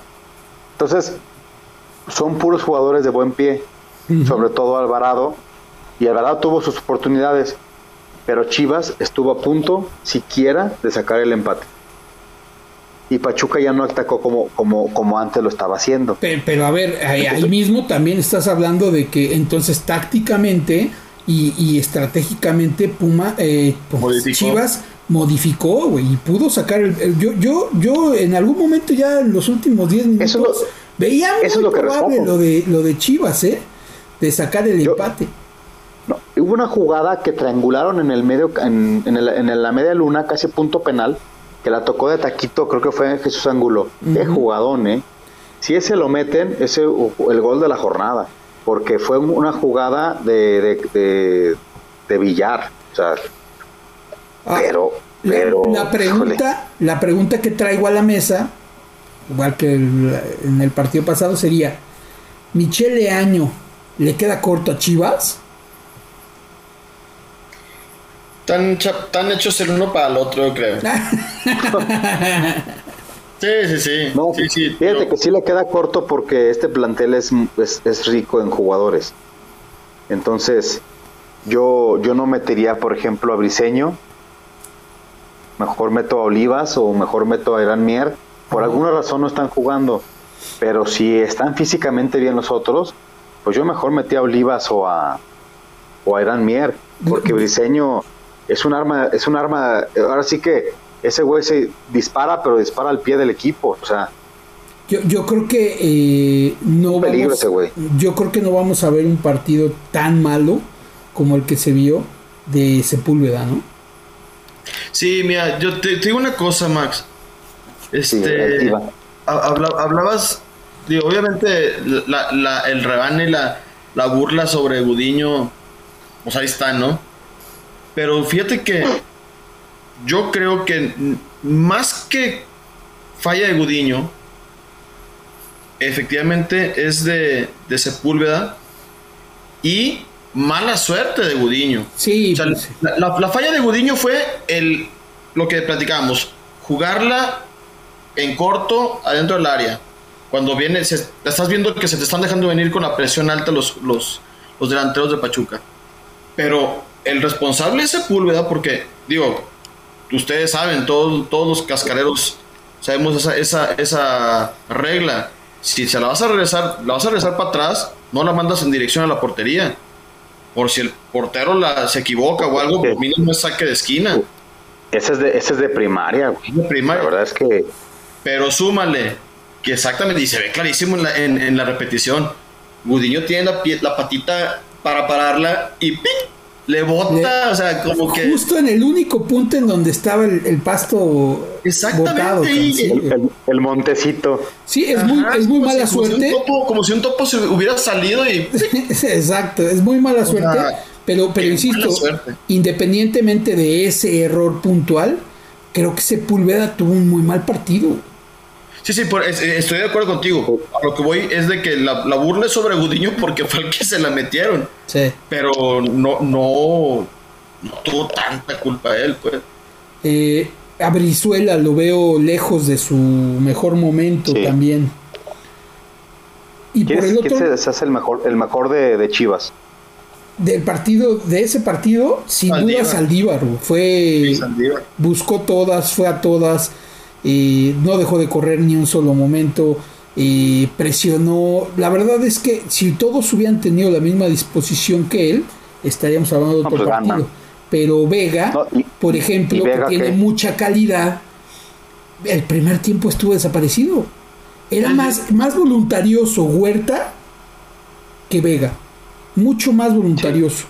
Brizuela voluntarioso, pero sin, o sea, no sé, está en un mal momento futbolístico. Torres, ese, ese golazo de la semana pasada, eh, se la cobraron los dioses, dándole también un partido espantoso. ¿Por qué? Porque nunca encontró eh, la forma de posicionarse en el campo para recibir y, distribuir. O sea, siempre que recibía la pelota le caía y era la, era la salida de Pachuca para presionar. Cabrón. Entonces, este, pues por ahí yo me quedaba con Saldívar. Ok. Sí, definitivamente. Y aparte tiró, tiró muy bien el penal. Y lo provocó bien, es, ¿no? Es, un, jugador que se caracteriza por tirar muy bien los penales, de verdad. De hecho, sí lo provocó él. y lo provoca bien, o sea, lo provoca en el sentido de recibe bien la pelota y va buscando el frente. Fue, fue, frontal, fue frontal. Fue frontal. Por Pachuca, ¿cómo lo vieron, amigos? Eh, pues, pues, es que la, la, la, calidad de juego que, muestran es, es, alta. Tiene mucho, tiene mucho arsenal Pachuca, ¿eh? Vamos a, fíjense, tiene a Navarro, tiene a Jairo Moreno, Jesús Trindade que acaba de llegar, Avilés Hurtado. y, y, y pues, o sea, tiene a Miguel Herrera por si algo se les atora en la defensa. O sea, tiene, tiene chavos muy interesantes como Eric Sánchez, eh, Daniel Aceves, Miguel Tapias. Es, es, una combinación muy interesante entre jóvenes. Kevin Álvarez, un jugadorazo. Eh, Víctor Guzmán. Entonces, si se fijan, eh, lo complementa con Nico, Nico Ibáñez, que, esto lo convierte en un equipo altamente ofensivo y muy dinámico. Yo siento que León va a sufrir el, sábado que viene. Lo de, lo de Tapias es un caso como lo de Ortiz en Pumas, ¿no? Jugador que viene de segunda división, un poco ya veterano, sin mucho recorrido en, en, y mira, división, pero central y cumpliendo uh, cabalmente. Eh, me parece. Pues veterano, veterano, porque por 25 pues años me refiero a que tenga sus. ya, tiene, su recorrido. La pasada, pues. A lo que me refiero es que empezó muy, o sea, muy joven, pero en, en, en, segunda división. Es que ahorita, ahorita, ahorita que hablan de edades. Es un jugador institucional, porque fue Pachuca, Mineros. a Mineros. pero, pero ojo, ojo, eh. Ahorita que hablan de edades, si si hay que ya dimensionar esa parte, ¿no? Que digan joven de 25 años, ya no, por favor. Sí, ya o sea, sí, ya no. Ya no, hay, hay, que dejarnos de engañar. Un joven es de 16 a 21. A 21, 22 tal vez, ¿no? Pero por ahí, bueno, eh, está también el, el, gringo Guzmán, el Pocho Guzmán. Muy bueno también, ¿no? Ah, de un, jugadorazo. De un sí, está, está retomando su juego. Sí. Y Iván este, este jugador, este Víctor Guzmán tiene, tiene ese, ese timing, tiene esa estamina, tiene buen disparo, tiene gol, pasa y recupera, o sea, es, un jugador completísimo. De hecho, para mí es el mejor de Pachuca. Y el Pachuca bien, bien combinando jóvenes con veteranos, con extranjeros, con mexicanos. Eh, llevando creo que bien un proceso en el que los jóvenes se sienten protegidos o los mexicanos, llamémoslo así, se sienten protegidos y además se sienten este eh, importantes en la institución y saber que tienes en la banca, por ejemplo, a Cebes, que a Cebes eh, dio un gran partido, tiene 20 años y, y, apenas lleva dos partidos en Pachuca y saber que tienes en la banca a Jairo, pues es un buen golpe de, de, aprecio, ¿no? O sea, como futbolista, si me pongo en, esa retórica, dices, pues, tengo nivel, ¿no? O sea, de algo te la crees, ¿no? Sí, claro, y, mira, de lo rescatable es lo que platicamos la semana pasada, que no nos, no nos quedó mal en nuestro análisis de la semana pasada. O sea, este Almada es un entrenador que, como dice Boy, le gusta. O sea, no es de que, de que, ay, ya ni la friegan, tengo que meter mano de los, de los chavitos. No, no, no. Él visorea a los chavitos, acepta el reto, visorea a los chavitos y como bien lo acabas de decir, este Max, oye, le quitaron a Leona a Jairo Moreno y ahora lo tiene en la banca porque dice, no, este chavito tiene, tiene, tiene mejor este, presencia y mejor funcionalidad eh, y lo mandan a la banca. Claro, es que hay un chavito en Pachuca que se llama Cebes, se apellida Cebes, que tiene 20 años, tiene en la banca, o sea, suena así de inverosímil. Pensando en que, en que Jairo es un jugador que en México ha rendido mucho, ¿no? O sea, lo tomo a él como ejemplo porque no es, no es hablar de tener en la banca manotas. Es, es hablar de que tienes a un jugador probado, con calidad, eh, de esos extranjeros que han venido a sumar a la liga en la banca. Sí. eso es lo que me sorprende de Pachuca. Y eso es lo que me llama mucho la atención de Almada. De hecho, hizo un comentario, lo entrevistaron y Record, uno de esos, sacó una noticia a, respecto de eso. Dice, Guillermo Almada eh, comenta, el futbolista mexicano hace falta que tenga más confianza en sus capacidades. Entonces, aquí se nota que él sí da confianza a los mexicanos. Cuatro extranjeros en el cuadro titular de Pachuca. Dos nomás. Y vamos a ver, de esos, de esos, ¿quiénes están en la quién están en la defensiva? Cabral. Nada más. Y Ustari como portero, ¿no? Ah, Yustari, claro. Ok. Eh, Ibarra Y- en y medio en la- campo Y en, la, y en la ofensiva está Ibarra y Ibáñez. ¿Los demás son mexicanos? e Ibáñez. Oye, es que cheque, chécate, o sea, Kevin Álvarez, 23 años. Este, Aceves, 20, 20 años. años. Este, Chávez, bueno, 20. Chávez ya tiene 26. Igual pero que el. González, Brian González, 18 años. Bueno, más. Eric Sánchez, 22. Eric Sánchez, 22 años. No, me parece que es, es interesantísimo lo que hace Pachuca porque te, te Está súper decía, bien.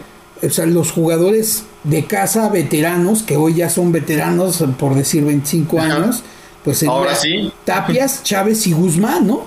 Y si te fijas, es, es el, el aparato o, o la, la columna vertebral, un, un defensa, un contención y un creativo, ¿no?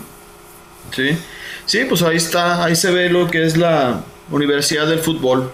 Sí, Sí. Esa es la verdadera, la verdadera finalidad de, Y- de- además- de ese proyecto que tiene los Martínez. Y además decisiones sensatas, ¿no? Porque cualquiera pensaría, tiene la universidad, pues chavitos de 18, 19 que abunden en el equipo, los veteranos de 25 años los estaríamos vendiendo ya. No, o sea, hacen procesos, muchas veces dándole espacio, por ejemplo, lo del Pocho Guzmán, que estuvo un tiempo vetadito porque andaba de fiestero, este, también habla de... Más no, que eso. pero es que también habla de un tratamiento humano, ¿no? O sea, otra institución máxime como Pachuca, que, que sabes que vas a producir otro Pocho Guzmán, eh, pues no, lo respetan y le guardan su espacio y le dan su tratamiento humano para que continúe su carrera y no se pierda, ¿no? Por- Sí, sí, la- Y, y- y- y lógicamente porque él aceptó, ¿no? Ah, claro, claro, ¿no? Hay, hay jugadores que aceptan, por ejemplo, yo recuerdo, no sé si se acuerdan ustedes de Víctor Mañón, Mm, De. Cruz Azul. de- de- no, eh, de Pachuca, pero Ah, escuchó las campanas del Cruz Azul y se fue. Y hoy Víctor Mañón está en segunda división jugando, creo que en, en Correcaminos, si no me equivoco. Pero no pasó nada en su carrera, ¿no? Ahora, este tipo de jugadores tienen otra, igual, o sea, es lo que te digo, tienen como ese trato humano y también depende mucho de ti y de, y de- de las acciones. No estás exento a equivocarte, pero la, la idea es reponerse. ¿Con quién se quedan de Pachuca entonces? Guzmán. Yo con, yo con Guzmán. El Pocho, sí, yo también, yo también, fue un gran partido de él. Oiga, les tengo una pregunta, una pregunta. Ajá. Este. ¿Ustedes, ¿Ustedes creen que, que Michele Año es sincero con, con su trabajo y con lo que y con lo que manifiesta? Yo digo que sí. Es una pregunta interesante, sobre todo por el adjetivo que escogiste, sincero.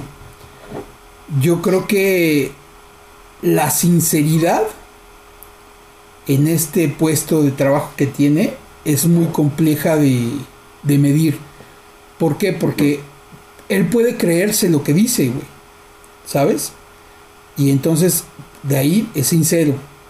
Ahora, de que sea la realidad de su equipo, ya no es sincero. Pero mira, yo, yo, ¿para dónde, para dónde voy yo? Ajá. Yo lo que veo es que por lo menos tiene la decencia de dar la cara y explicar y decir, me equivoqué, nos equivocamos como equipo, pudimos componer, les pido una disculpa. Híjole, Está chido. eso, eso, lo- eso lo aplaudo. A- Sí. a- y aplaudo que sea, que se embalantone y que diga que va a ser el mejor técnico de México, está bien. Se ve que tiene buena mentalidad, pero ojo, eso, eso es a lo que te refieres con sincero. O sea, él es sincero porque él se le está creyendo y lo dice de corazón. no, de, y también es de ahí, sincero. de ahí Y- a que lo lleve a cabo, lo pueda hacer, pues es otra Ah, cosa. es otra cosa. Pero, pero él, él se da cuenta en dónde falló y lo dijo. Claro. Fallamos mucho el primer tiempo y les pedimos una disculpa. Puta, eso, eso, ya quisiera que lo dijera Miguel Herrera en algún momento. El Vasco. Y, y estoy de acuerdo, pero Ándale.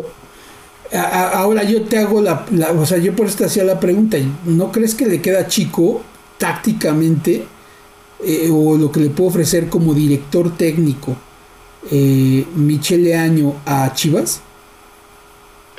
Híjole, si un técnico como Bucetich eh, terminó mal con, con Chivas, imagínate eh, cuando es a- aquí arriba está y aquí abajo está el Michele Año. Y te faltó como un metro de distancia. No, no, bueno, esto... para que veamos, para que veamos, para que veamos, ¿no? Para que veamos, así. No, no, pues es, o sea, y ahí es donde entra la dificultad de, dirigir un equipo de este, de este tipo. Entonces, eh, yo siento que sí le tienen que dar, tienen que, tener, tienen que tenerle paciencia en un lugar que no hay paciencia. Es una cosa bien complicada. A, eso me refería justo, o sea, yo no, no dudo que Michele Año pueda ser un gran técnico, pero creo que tu oportunidad sea en el equipo que más presión tiene en la liga, pues me parece absurdo, ¿no? Y me parece absurdo no de él, me parece absurdo de los dueños que lo dejen. Yo creo que el, Chivas necesita otro tipo de director técnico, eh, un director técnico ya probado y que se le respeten los procesos, ¿no? O sea, que se le respete también el, hecho de, de, eh, poder... Es que ya, lo han hecho, Max, o sea, el flaco Tena, Bucetich, Nacho Ambriz. Cardoso. Yo creo que el flaco... Entrenadores probados, probados y no, entonces yo digo que está bien que, le den esa oportunidad a este entrenador que ha hecho cosas interesantes, así como también cosas garrafales, pero su speech y su sistema de juego, pues... No, me gusta, me gusta que sea así, me gusta que sea frontal, que se digne a pedir una disculpa a nombre de todo el equipo, porque además la merecía la afición de Chivas pero, pero sí creo que tácticamente, eh, y lo digo por este tipo de errores que te decía, ¿no? O sea, si estás viendo que tu equipo está sufriendo los primeros 10 minutos porque te tienen sometido, pues no puedes salir, eh, al tercer intento, si ves que no puedes, la, la mandas al cielo y viene del técnico, o sea, el técnico voltea y dice, güey, todo, todo lo que entrenamos, olvídalo, güey, vente hacia adelante. es que sí, güey, o sea. Reset. Ahí es como, y, volvemos, a, saco a la colación lo de la semana pasada de Ambris. O sea, Ambris la semana pasada no, no hizo esa indicación y le metieron cinco, o tres, o no sé cuántos, pero le pudieron haber metido diez. Ahora, al Michel de año también le fue corta el primer tiempo era para que hubiera acabado ese partido bajita la mano 3, 4, 4, 1. 4, 0, perdón. Y, le salió corta y, se, supo reponerse y está bien, qué bueno que lo supo reponerse porque entonces queda en un 2-1 que, habla más de, de, un equipo, de un encuentro parejo, pero que a su vez estás viendo que en el momento no estás sabiendo tomar mejores decisiones. Lo, mismo que Herrera, ¿no? O sea, Herrera lo decía. O sea, Herrera está probando en partidos completos. Pues a lo mejor lo entiendes porque Miguel Herrera tiene 15 años entrenando equipos, porque sabe que, estas pruebas le pueden costar puntos, pero que sabe también que tiene la calidad y tiene el sistema de juego aplicable para, para eh, reponerte a esos puntos y crear una, una estrategia mejor. Lo entiendo perfecto no entiendo a este muchacho. ¿Por qué? Porque Michele Año no tiene 15 años dirigiendo. Michele Año no tiene la oportunidad de, poder probar en cancha un sistema de juego que, que no funciona en un segundo. ¿Sabes, ¿Sabes qué? Cambiamos. De acuerdo. Pero te digo, vuelvo a recalcarlo, este sí aplaudo que que también la directiva se haya envalentonado y haya tomado una decisión como la que tomó de dejarlo. Porque bien lo dijo Jorge, lo dijo el Chayo. Este, ya lo intentamos con todos los técnicos con experiencia habidos y por haber. Entonces están intentando una fórmula de casa, una fórmula en la que pues confían en, en, los jugadores mexicanos, de verdad lo van a, lo van a llevar a cabo y, y tienen que tener paciencia si, se empiezan a alocar y por ejemplo Chivas va contra Querétaro. Ahí está el pan. Híjole. Ay, ahí está el pan, pero agua. es un equipo difícil, es un equipo difícil. que por eso. es un arma de doble filo. Sí. O sea, no, no hay equipo fácil, así que digas tú, híjole, es como un correcaminos en los noventas que todos le metían tres para arriba. Yo creo que sí hay, ¿no? Yo, creo que existe. Eh, Necaxa, ¿no? Podría ser uno de esos. O sea, puede ser uno de esos, uno de ellos. Eh, pero, pero si te vas en los demás, pues son, son tiros. Mazatlán a lo mejor puede ser otro. Pero, pero sí, Chivas, si no gana contra Querétaro, se le pone de a peso. Sí, porque estaríamos hablando que tendría tres puntos en seis en nueve partidos, en nueve puntos sumables. Nueve, nueve puntos. O sea, pues un tercio de los puntos. Eh, ya estás hablando de. No, no, es que es que ese equipo tiene que a veces hasta ganando, a, veces hasta ganando los puntos te pone en duda, o sea. Sí, claro. Por las formas. Este, les voy a platicar ahora. Yo creo que ya es tiempo de pasar a otro tema. Eh, en la semana, eh, al Chucky Lozano, un periodista pues, respetable en Italia, salió a decir que había sido el fichaje más absurdo en la historia del Nápoles. Eh, hablando del costo del proyecto de Ancelotti y del costo que tuvo el Chucky ah, para llegar a Nápoles y, y, pues los resultados que ha dado. Decía que no podía hacer un solo gol eh, memorable. Y eh, ayer, más bien el lunes, este, ya antier, el Chucky mete dos goles. ¿Qué opinión tienen al respecto, amigos? Chayo, por favor. no, este, pues es, digo, hay que saber la fuente, ¿no? Sabemos que no porque sea italiano o lo que sea, en, todos los lugares se, cuecen habas. No, no falta que es el clásico reportero chicharronero, como, le, como se le dice normalmente, ¿no? Que quiere hacer polémica este, ahí.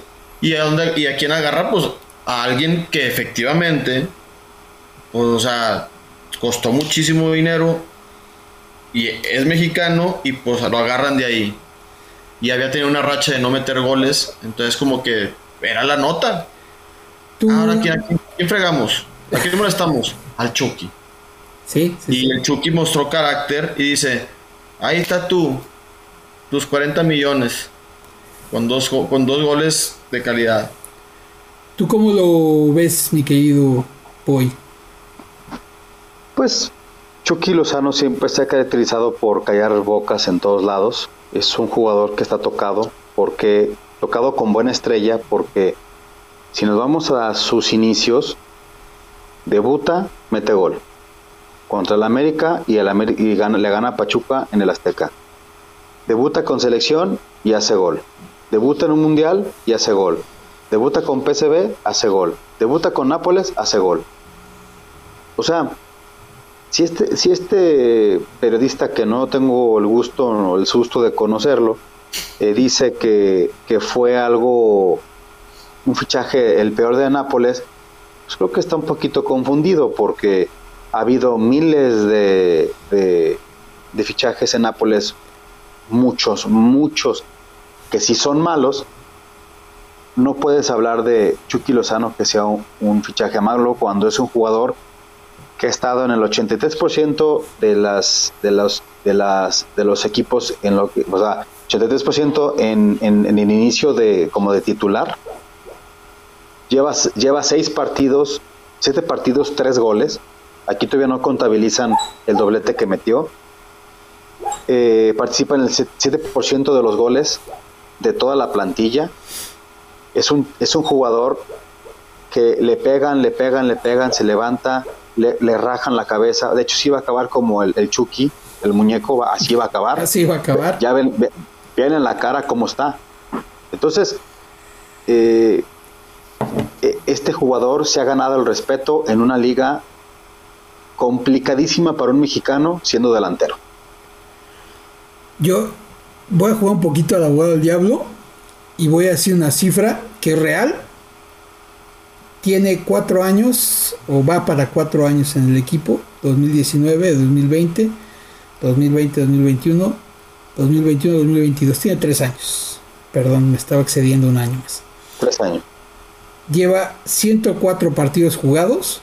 Estamos hablando de que eh, serían 30 por partido por temporada, que sí son bastantes. O sea, sí, vamos, no es un jugador que se pase mucho tiempo en algodones, a pesar de que justamente decías bien, es cocido en los partidos. Pero 104 partidos y 25 goles. Cuando en PSB jugó 79 partidos y metió 40 goles.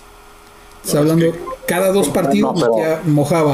Espérame, espérame, espérame. Te va, te va, a parar tu carro ahí. Ajá. O sea, en, en, en sí, sí, pues sí sabes mucho de fútbol y lo sé. Jugar en la liga holandesa y luego irte a la italiana es, es un, sí es un salto de calidad, sí es un cambio, un cambio de calidad importante y máxime porque es el fútbol catenacho por excelencia. Sí. A los delanteros no los dejas, no los dejan ni respirar. Me queda y claro. El fútbol holandés, el fútbol holandés es mucho más laxo, mucho más te deja, te dan más chance, la recibes, o sea, juegan, le, dan, dan libertad. Estoy, estoy de acuerdo, pero hay, hay, hay esa cifra que, y quisiera ahondar un poco más en esa cifra, pensando en justamente, vamos, te voy a hacer la pregunta así, para ti, ¿el Chucky Lozano es la figura de Nápoles? No. ¿Quién sería? Pues Insigne, ¿no? Pues ya no está, pero sí, era Insigne y, el segundo sería el Chucky. Eh, por costo, ¿no? A, lo que cuesta. Y ahora ya sería el tercero porque llegó Osima, que, que, sería el segundo, ahora sería el primero y ahora seguiría siendo el mismo número segundo eh, Chucky por el costo, hablando de costo-beneficio. Y pensando en que si tú haces esa, esa cuenta de 30 partidos por temporada y, y, 25 goles, esperando que esta todavía sume 5 goles más, y pensando y, que fácil los puede conseguir el Chucky, estaríamos hablando de una media de 10 goles por temporada, amigo. 10 goles por temporada, pues es un registro bajo para una figura de un equipo.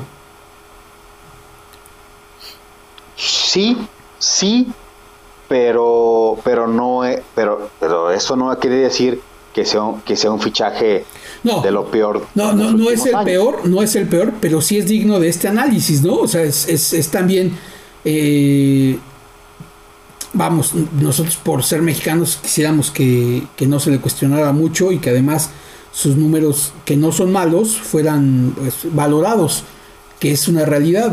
Generalmente terminan por no valorar los trabajos de, las, de, nuestros países. Pero en específico, este sí, hacer ese análisis de si sacas por media de año eh, futbolístico 30 partidos y una media de goles de 10 por temporada, pues estamos hablando de que Chucky sí está quedando a deber un poco, ¿no crees? Pero yo creo que también, en, goles, en goles, No, no sé qué opinas tú, pero también este. O sea, no juega de 9. O sea, sabemos que no es un 9. Es un jugador que juega por la banda y que tiene. Se, mete hacia, hacia adentro, paredes y, gol. Entonces, yo también opino un poco como, como el Boy. O sea, esas jugadas que son muy hechas suyas en el PSB era como, como dice, como cuchillo de mantequilla. No, y, y, va El italiano es muchísimo más complejo este, hacer ese tipo de jugadas que son las suyas. Y súmale que ha tenido varios entrenadores que ciertos entrenadores no le han dado la posición en la que era más goleador. Y, y, te voy a, sumar también a tu, a tu comentario eh, ver que el máximo goleador del equipo en esta temporada es Dres Martens, que juega como centro delantero y tiene seis goles. Y el Chucky tiene cuatro. Y ha pasado tiempo en algodones, ¿no? O sea, sí, coincido. No, no, no, no, no estoy. Por eso tengo que jugué un poquito a la boda del diablo. sí ah, creo, sí creo que hay, hay números que el Chucky debe de mejorar completamente, pero creo que hay casos peores para ser el, nombrado el peor fichaje del, del Nápoles. No, no, por y, por ahí Y por ahí te meto a Víctor Osimhen, te digo que, que fue refuerzo la temporada pasada, que la temporada pasada metió aprox 8 goles, esta temporada lleva 5 y costó el doble de lo que costó el Chucky. El detalle es que es mexicano. Exacto. El detalle es que es mexicano. Sí, sí. Y que dicen, ¿cómo pudimos pagar tanto dinero por un mexicano? Pudiendo haber comprado a un brasileño. Y que no sea Maradona, ¿no? ¿Perdón? Y que no sea Maradona. ¿Cómo puedes pagar tanto por un mexicano y que no sea Maradona? Exactamente. Es que los tiempos están, los tiempos han cambiado. O sea, si Osime es nigeriano o qué es? Eh, Osime, eh, según yo es francés, pero te... Bueno. Es nigeriano, sí, es nigeriano, es nigeriano. E, e, ese jugador, pues pagaron tanto por él, pues también, lógicamente, en base a lo que pagan por ti, pues te exigen, ¿no? Claro. Y lógicamente, si estás jugando adelante, pues te, exigen goles, asistencias y, que, lo, que lo demuestres, ¿no? para mí, Chucky ha cumplido a secas bien, pero tampoco es para como somos mexicanos decir es el mejor del mundo, pues tampoco. Vamos, a, vamos a perder la dimensión, tampoco, es, así. Vamos a, vamos a ponerlo en su justa medida. ¿Estás de acuerdo con que ha cumplido, Jorge? ¿Tú, Chayo? Sí. Yo sí creo que sí ha cumplido. O sea, obviamente, obviamente ha cumplido. No es que seamos conformistas, planito. Porque siempre, se, siempre buscamos más. Si ponemos cumplir, hay de cumplir a ser el mejor, a cumplir y, ya. Ustedes dicen que cumple. Sí, o sea, cumple. Ah, Puede ser más. Pero tú mismo lo estás diciendo. El centro delantero se lleva dos goles. Sí, sí, Dres Martens. Y yo creo que además, además en Nápoles, eh, de acuerdo a cómo juega este director técnico, le da espacio a todos sus futbolistas. Si te fijas, en, eh, juegan seis en un partido. Me refiero a que entran tres y luego salen los tres y entran otros tres y entonces ahí está muy repartida la, está muy muy repartido el goleo en Nápoles.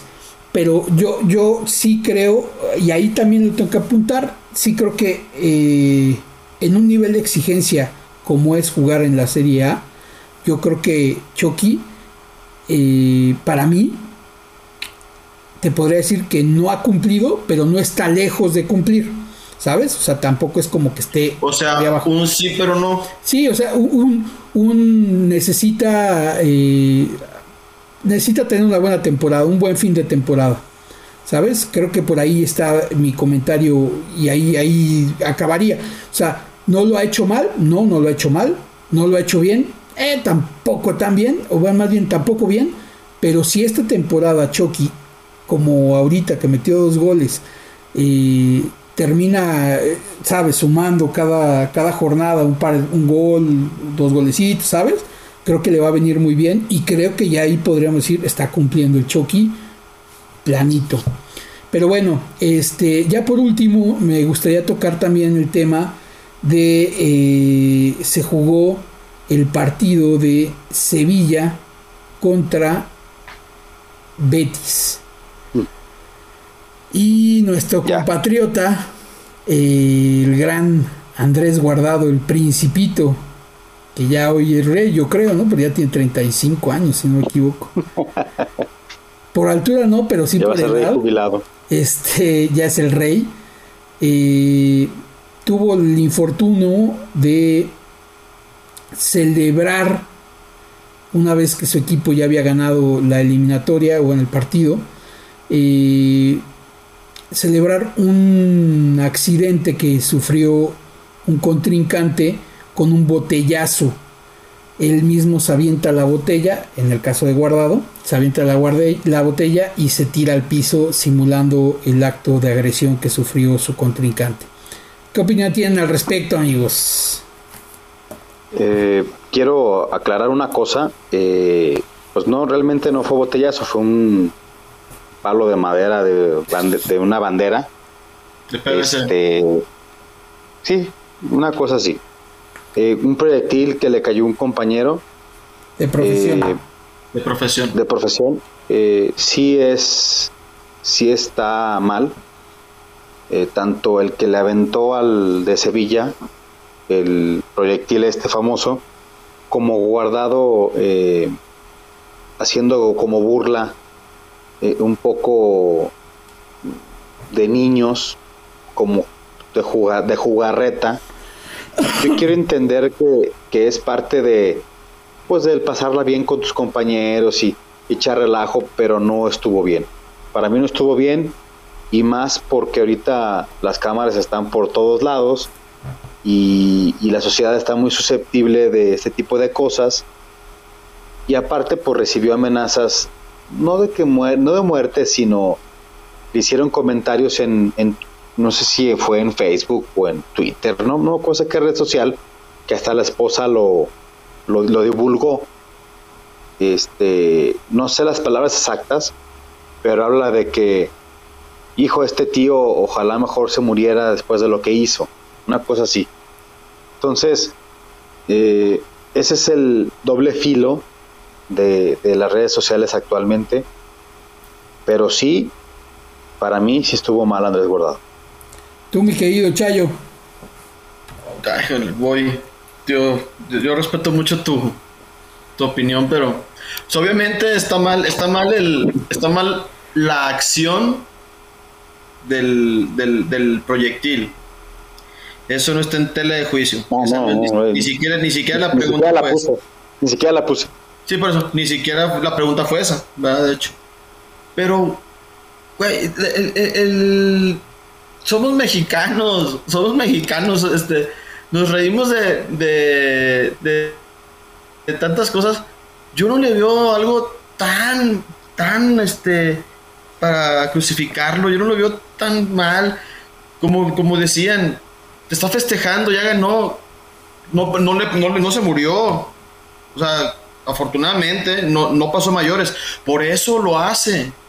Por, si le hubiera sacado un ojo o algo, oye, pero está pernadísimo que te burles porque, pues, oye, te- no fue algo ya que te afectó. Pero le pegó, sí le pegó, pero no, no te pasó nada.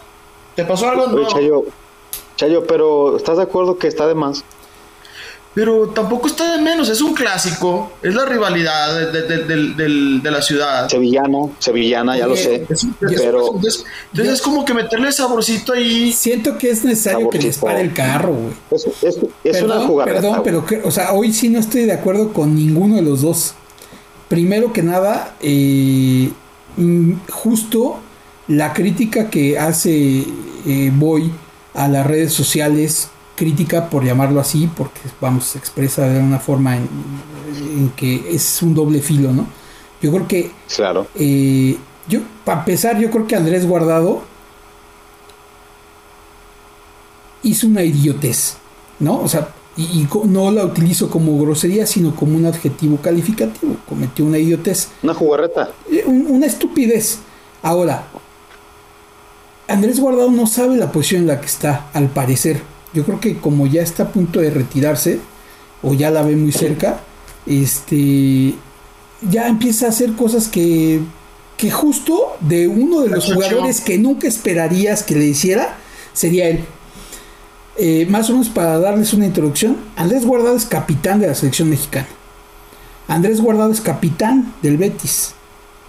No más. Andrés Guardado tiene dentro de sus múltiples eh, funciones como eh, capitán, por ejemplo, es, se le pide su opinión para saber quién fue el balón de oro.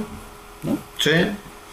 Andrés Guardado debería de saber que para un capitán, él debería de ser la persona que le dice al jugador que hace eso, eso está mal hecho.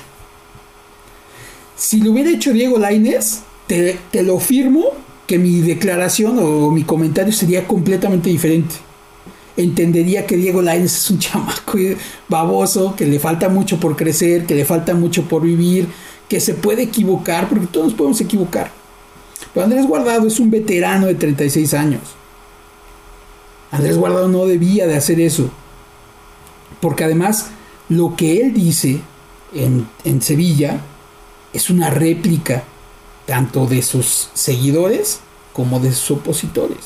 Estás dando por hecho que aventar un proyectil a la cancha pues es una broma para los futbolistas. Y creo que se equivoca rotundamente porque, e, insisto, no sabe el lugar en el que está, en la posición en la que está o la posición que tiene. Yo creo que inmediatamente Andrés Guardado lo primero que tendría que hacer es renunciar públicamente a la capitanía.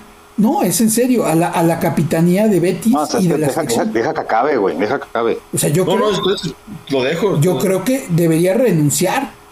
Debería decir, yo- es que yo no soy la persona adecuada o no, ya no tengo la intención, ya quiero jugar más, ya quiero divertirme más, ya quiero no tener la presión de ser el encargado de tener que poner el ejemplo en un equipo como este. Es que a mí se me hace increíble que Chayo diga que está bien. Ah, completamente de acuerdo, lo de Chay está de locos. Sí, Pero es que, o sea, O sea, tú, tú dijiste que era que estaba bien y que Que está y divirtiendo, no, no, no, festejando. somos mexicanos, entonces no que estaba bien. entonces no, pues no, ¿sabes qué? Entonces hubiera agarrado este la botella llena de agua y se la hubiera aventado también al técnico del Sevilla. Pero ¿por qué y- te detienes con hecho más botella de cosas. agua? Pues Que hubiera no- no- sacado no el nada que chupe. ver eso. No, no, Él, es él que mira, está festejando y nomás hace de, de burla que se, se pe- golpea después de que no, pasó nada. Pero, pero la, la connotación él la sabe perfectamente. Eh, es una falta de respeto. Y, o sea, no, no es el hecho que se haya hecho así. O sea, es dónde estás parado, qué edad tienes, lo que representas, tanto para México como para el Betis. Yo- O sea, yo veo o sea, muy- A mí se me hizo, muy- muy- se me hizo una jugarret, se me hizo una, una acción que no tiene sentido. A ver, Chayo, te, la, te, te vuelvo ahora, después de lo que yo te comenté, ¿te parece que, que Guardado era la persona que tenía que hacer esa broma, ese festejo?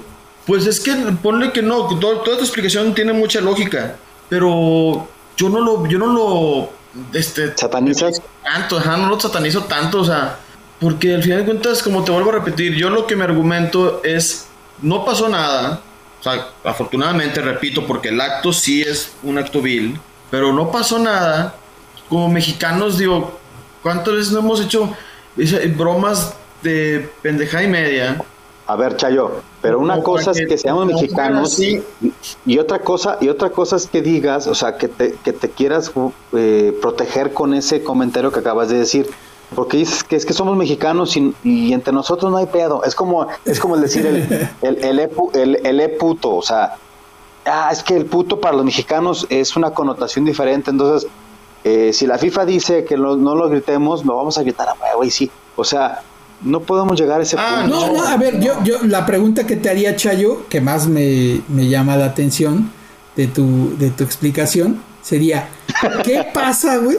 Si esa misma, ese mismo festejo con una situación igual la hace eh, eh, ahora, ¿cómo se llama el capítulo? Pulisic. La hace Pulisic en un partido México-Estados Unidos después de ganarle a México un ¿Te partido aguantas, güey?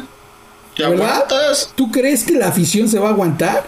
Ah, la No, se lo va a afición. comer. Se lo- se lo va a comer vivo. Es, es que estamos hablando de todo. O nada más Por hablamos de que tiene la libertad de, de, de, de No, aventarse la botella. Pues hablamos de todo se, entorno. se- se- se atiene a las consecuencias, Pulisic, igual como Guardado se, se pudo atener a las consecuencias. Pero, ¿qué son las consecuencias después de eso? O sea, que en el partido de mañana, por Pues decir un como dice el boy, como dice el boy de que le estén, de que lo estén atacando por redes sociales y lo estén insultando y todo eso. Sabemos que las redes sociales es la manera en que actualmente ya este, se desahogan las personas para, para criticar una, a una persona pública, una figura pública. Entonces, Que también eso está, que, también eso, es pésimo. O sea, y lo sabemos. Se- se- están atrás de, un, de una computadora, de un teléfono, y despotrican eh, a, a diestra y siniestra, y, y cuando lo tienen enfrente hasta quieren casi besarlo. O sea, Oye, pero, pero digo, bájate, bájate y hazla de Pe- pe- pedo pero- a- a- a- pero estamos hablando si, de, si hubiera, de- si hubiera de- causado, si hubiera causado este Max que se que los la afición del Sevilla se indignara y se salieran de la de las de las gradas y, y a perseguir a Guardado, No, es que, es que estaba solo. Es que estaba. Es que el estadio estaba solo. No, yo creo que el estadio estaba solo y además está en Europa. Para que pase eso es un poco más entonces, complicado que fuera ¿qué acá. pasa? No, es que el problema, el problema es la acción, amigo. O sea, yo creo que eso es lo que no dimensionamos. O sea, el problema es la acción. no, no. No, lo que no dimensiona Chayo. Bueno, si lo que no dimensiona Chayo en específico es que la acción puede llevar y puede desembocar. O sea, esta historia no se acaba, Chayo, con este único video y las reacciones que tuvieron las personas de insultar a Andrés Guardado vía redes sociales. O sea, este problema no acaba ahí, este problema apenas empieza ahí. Mira, tan, tan, este, es, yo, en lo personal, en mi opinión, no era para tanto pedo. Pero, como la, la políticamente correcto, lo, políticamente correcto. sí, sí, fue que al minuto 5 después de que la cagó, ya su community manager o él mismo publicó una disculpa diciendo que, pues, güey, sorry, bien, la cagué. ¿Y entonces por qué, ¿por qué crees que lo haya hecho? Ya, limpió su... Chayo, ¿por qué crees que lo haya hecho? créeme, güey, créeme, nomás exactamente para darle gusto a la gente como ustedes. Ay, no. yo creo que... A mí no me da gusto ninguno. de hecho, ay, ¿tú crees que, tú crees que lo, a mí me vale, y dijo, ay, no la regué. Pobre me vale, tres, me vale tres hectáreas de pepinos. O sea, no, a lo que voy es. Me, refiero a eso exactamente para evitar cualquier cuestión de que pueda eh, eh, causar la ira del, del, de la afición. Eso sí te lo compro. yo creo que le dio miedo la reacción de la gente que pudo tener. Por eso. No, yo creo que lo que le dio miedo fue la reacción que la gente pudo tener en una ciudad como Sevilla, en donde él sale a la calle. Más, más, no creo que él diga, o sea, yo no me imagino en el vestidor a, diciendo, ay, güey, no marches. No, tampoco, no, no. Por eso. Entonces, entonces sí sabe que la cagó, ¿no? Pues o, lo hicieron escribir de que, güey, la cagaste. No, y, si lo hicieron escribir, todavía más vergonzoso, güey. Y si lo hicieron pues escribir, todavía más vergonzoso. O sea, es no entender nada de lo que estás viviendo. Y justo te lo repito, yo creo que se equivoca porque no sabe la posición en la que está y, no sabe la, la como dice la película de Spider-Man, un gran poder conlleva una gran responsabilidad y ser capitán de un equipo te ofrece grandes beneficios y te ofrece un posicionamiento diferente a todos los demás jugadores que eh, deberías de eh, tener la, la, clase para poderlo mostrar de otra forma. No todos nos alcanza, también eso es cierto, ¿no? Por ahí puede ser. Te hago una pregunta, te hago una pregunta, Chayo tú como papá tienes una responsabilidad mayor o no, ah, no, no que cuando eras joven. No, no, no, no, no, respóndeme esto. Creo que está muy fuera lugar. Yo también está, está lejos, está lejos. Pero, pero te la pongo así. nada, más, nada más la pregunta sería, ¿te imaginas a Rafael Marx siendo eso? Ay, güey, volvemos a lo mismo. No, bueno, pero te pregunto. No, pero, Rafa Márquez como capitán también hizo pendeja y media en, los partidos. Se sonó a cuánto jugador pudo. Lo expulsaron de dos copas del mundo, pero, no me pero, pero lo ves haciendo una burla así de infantil. la cabeza fría. Pero lo ves. Siempre van a haber esos, esas decisiones. Yo lo que lo ves haciendo una burla así de infantil, porque es una burla infantil, amigo. No, a, a Márquez no, a Márquez no, pero hay que tener clase. errores que también estaban mal. Y todos podemos cometer errores, pero hay tipos de errores y hay tipos de situaciones. Yo creo que justo, eh, para mí, la mejor forma, y, creo que, o sea, no sé, cada quien tendrá su visión, y esto es lo padre de estos, de, estos eh, eh, programas, pero yo me quedo con, justo con eso, ¿no? O sea, ese último comentario que dije, la clase. Hay jugadores que la tienen y hay jugadores que no. Y hay jugadores que la pudieron haber tenido mucho tiempo, pero cometes una equivocación de ese nivel, de ese nivel, y te cambia todo. Yo, por ejemplo, lo, veo como, como, en un, como en los clásicos, por ejemplo, los clásicos, los clásicos regios. El hecho de que, el hecho de que le ganabas al, al, equipo contrario y lo criticaba, y criticaba mucho a, a, los rayados y, a los, y al capitán de Monterrey, porque era el, que, el primero que empezaba a cantarle a los tigres y les cantaban. Y, se vale. oye, también es como, eso también puede este, desembocar en una en una ira del equipo contrario y, una pelea y cosas así. Pero es, no, no sé, creo que ahí, ahí creo que ya va la definición de, de, las situaciones. Yo hablo mucho de esta, más que una burla, como una justificación a una agresión. ¿no? Que existe la agresión, sea con PVC, sea con una cabeza de puerco, como le pasó a Luis Figo en algún Oh. momento, o sea los calzones de la novia de alguien por ahí. Eh, eh, están aventando a la, a la- a la cancha objetos que pueden dañar. Entonces, a partir de ahí creo que estás justificando un acto que, como, que te puede tocar mañana. O sea, ese es el tema. Y a tu No, compañero, sí, a lo mejor no a ti, justifico. a tu compañero, a tu compa- al de al lado, el güey que se rió de tu chiste, mañana le cae una pedrada y tiene problemas de operación tipo Raúl Jiménez. O sea, ese es el riesgo de esa situación. Yo creo que ahí es donde no mide Andrés y pues va, cada quien tendrá su punto de vista. Yo, yo, yo quiero pensar que lo que escribió como eh, reivindicándose o pidiendo disculpas haya sido una iniciativa de él.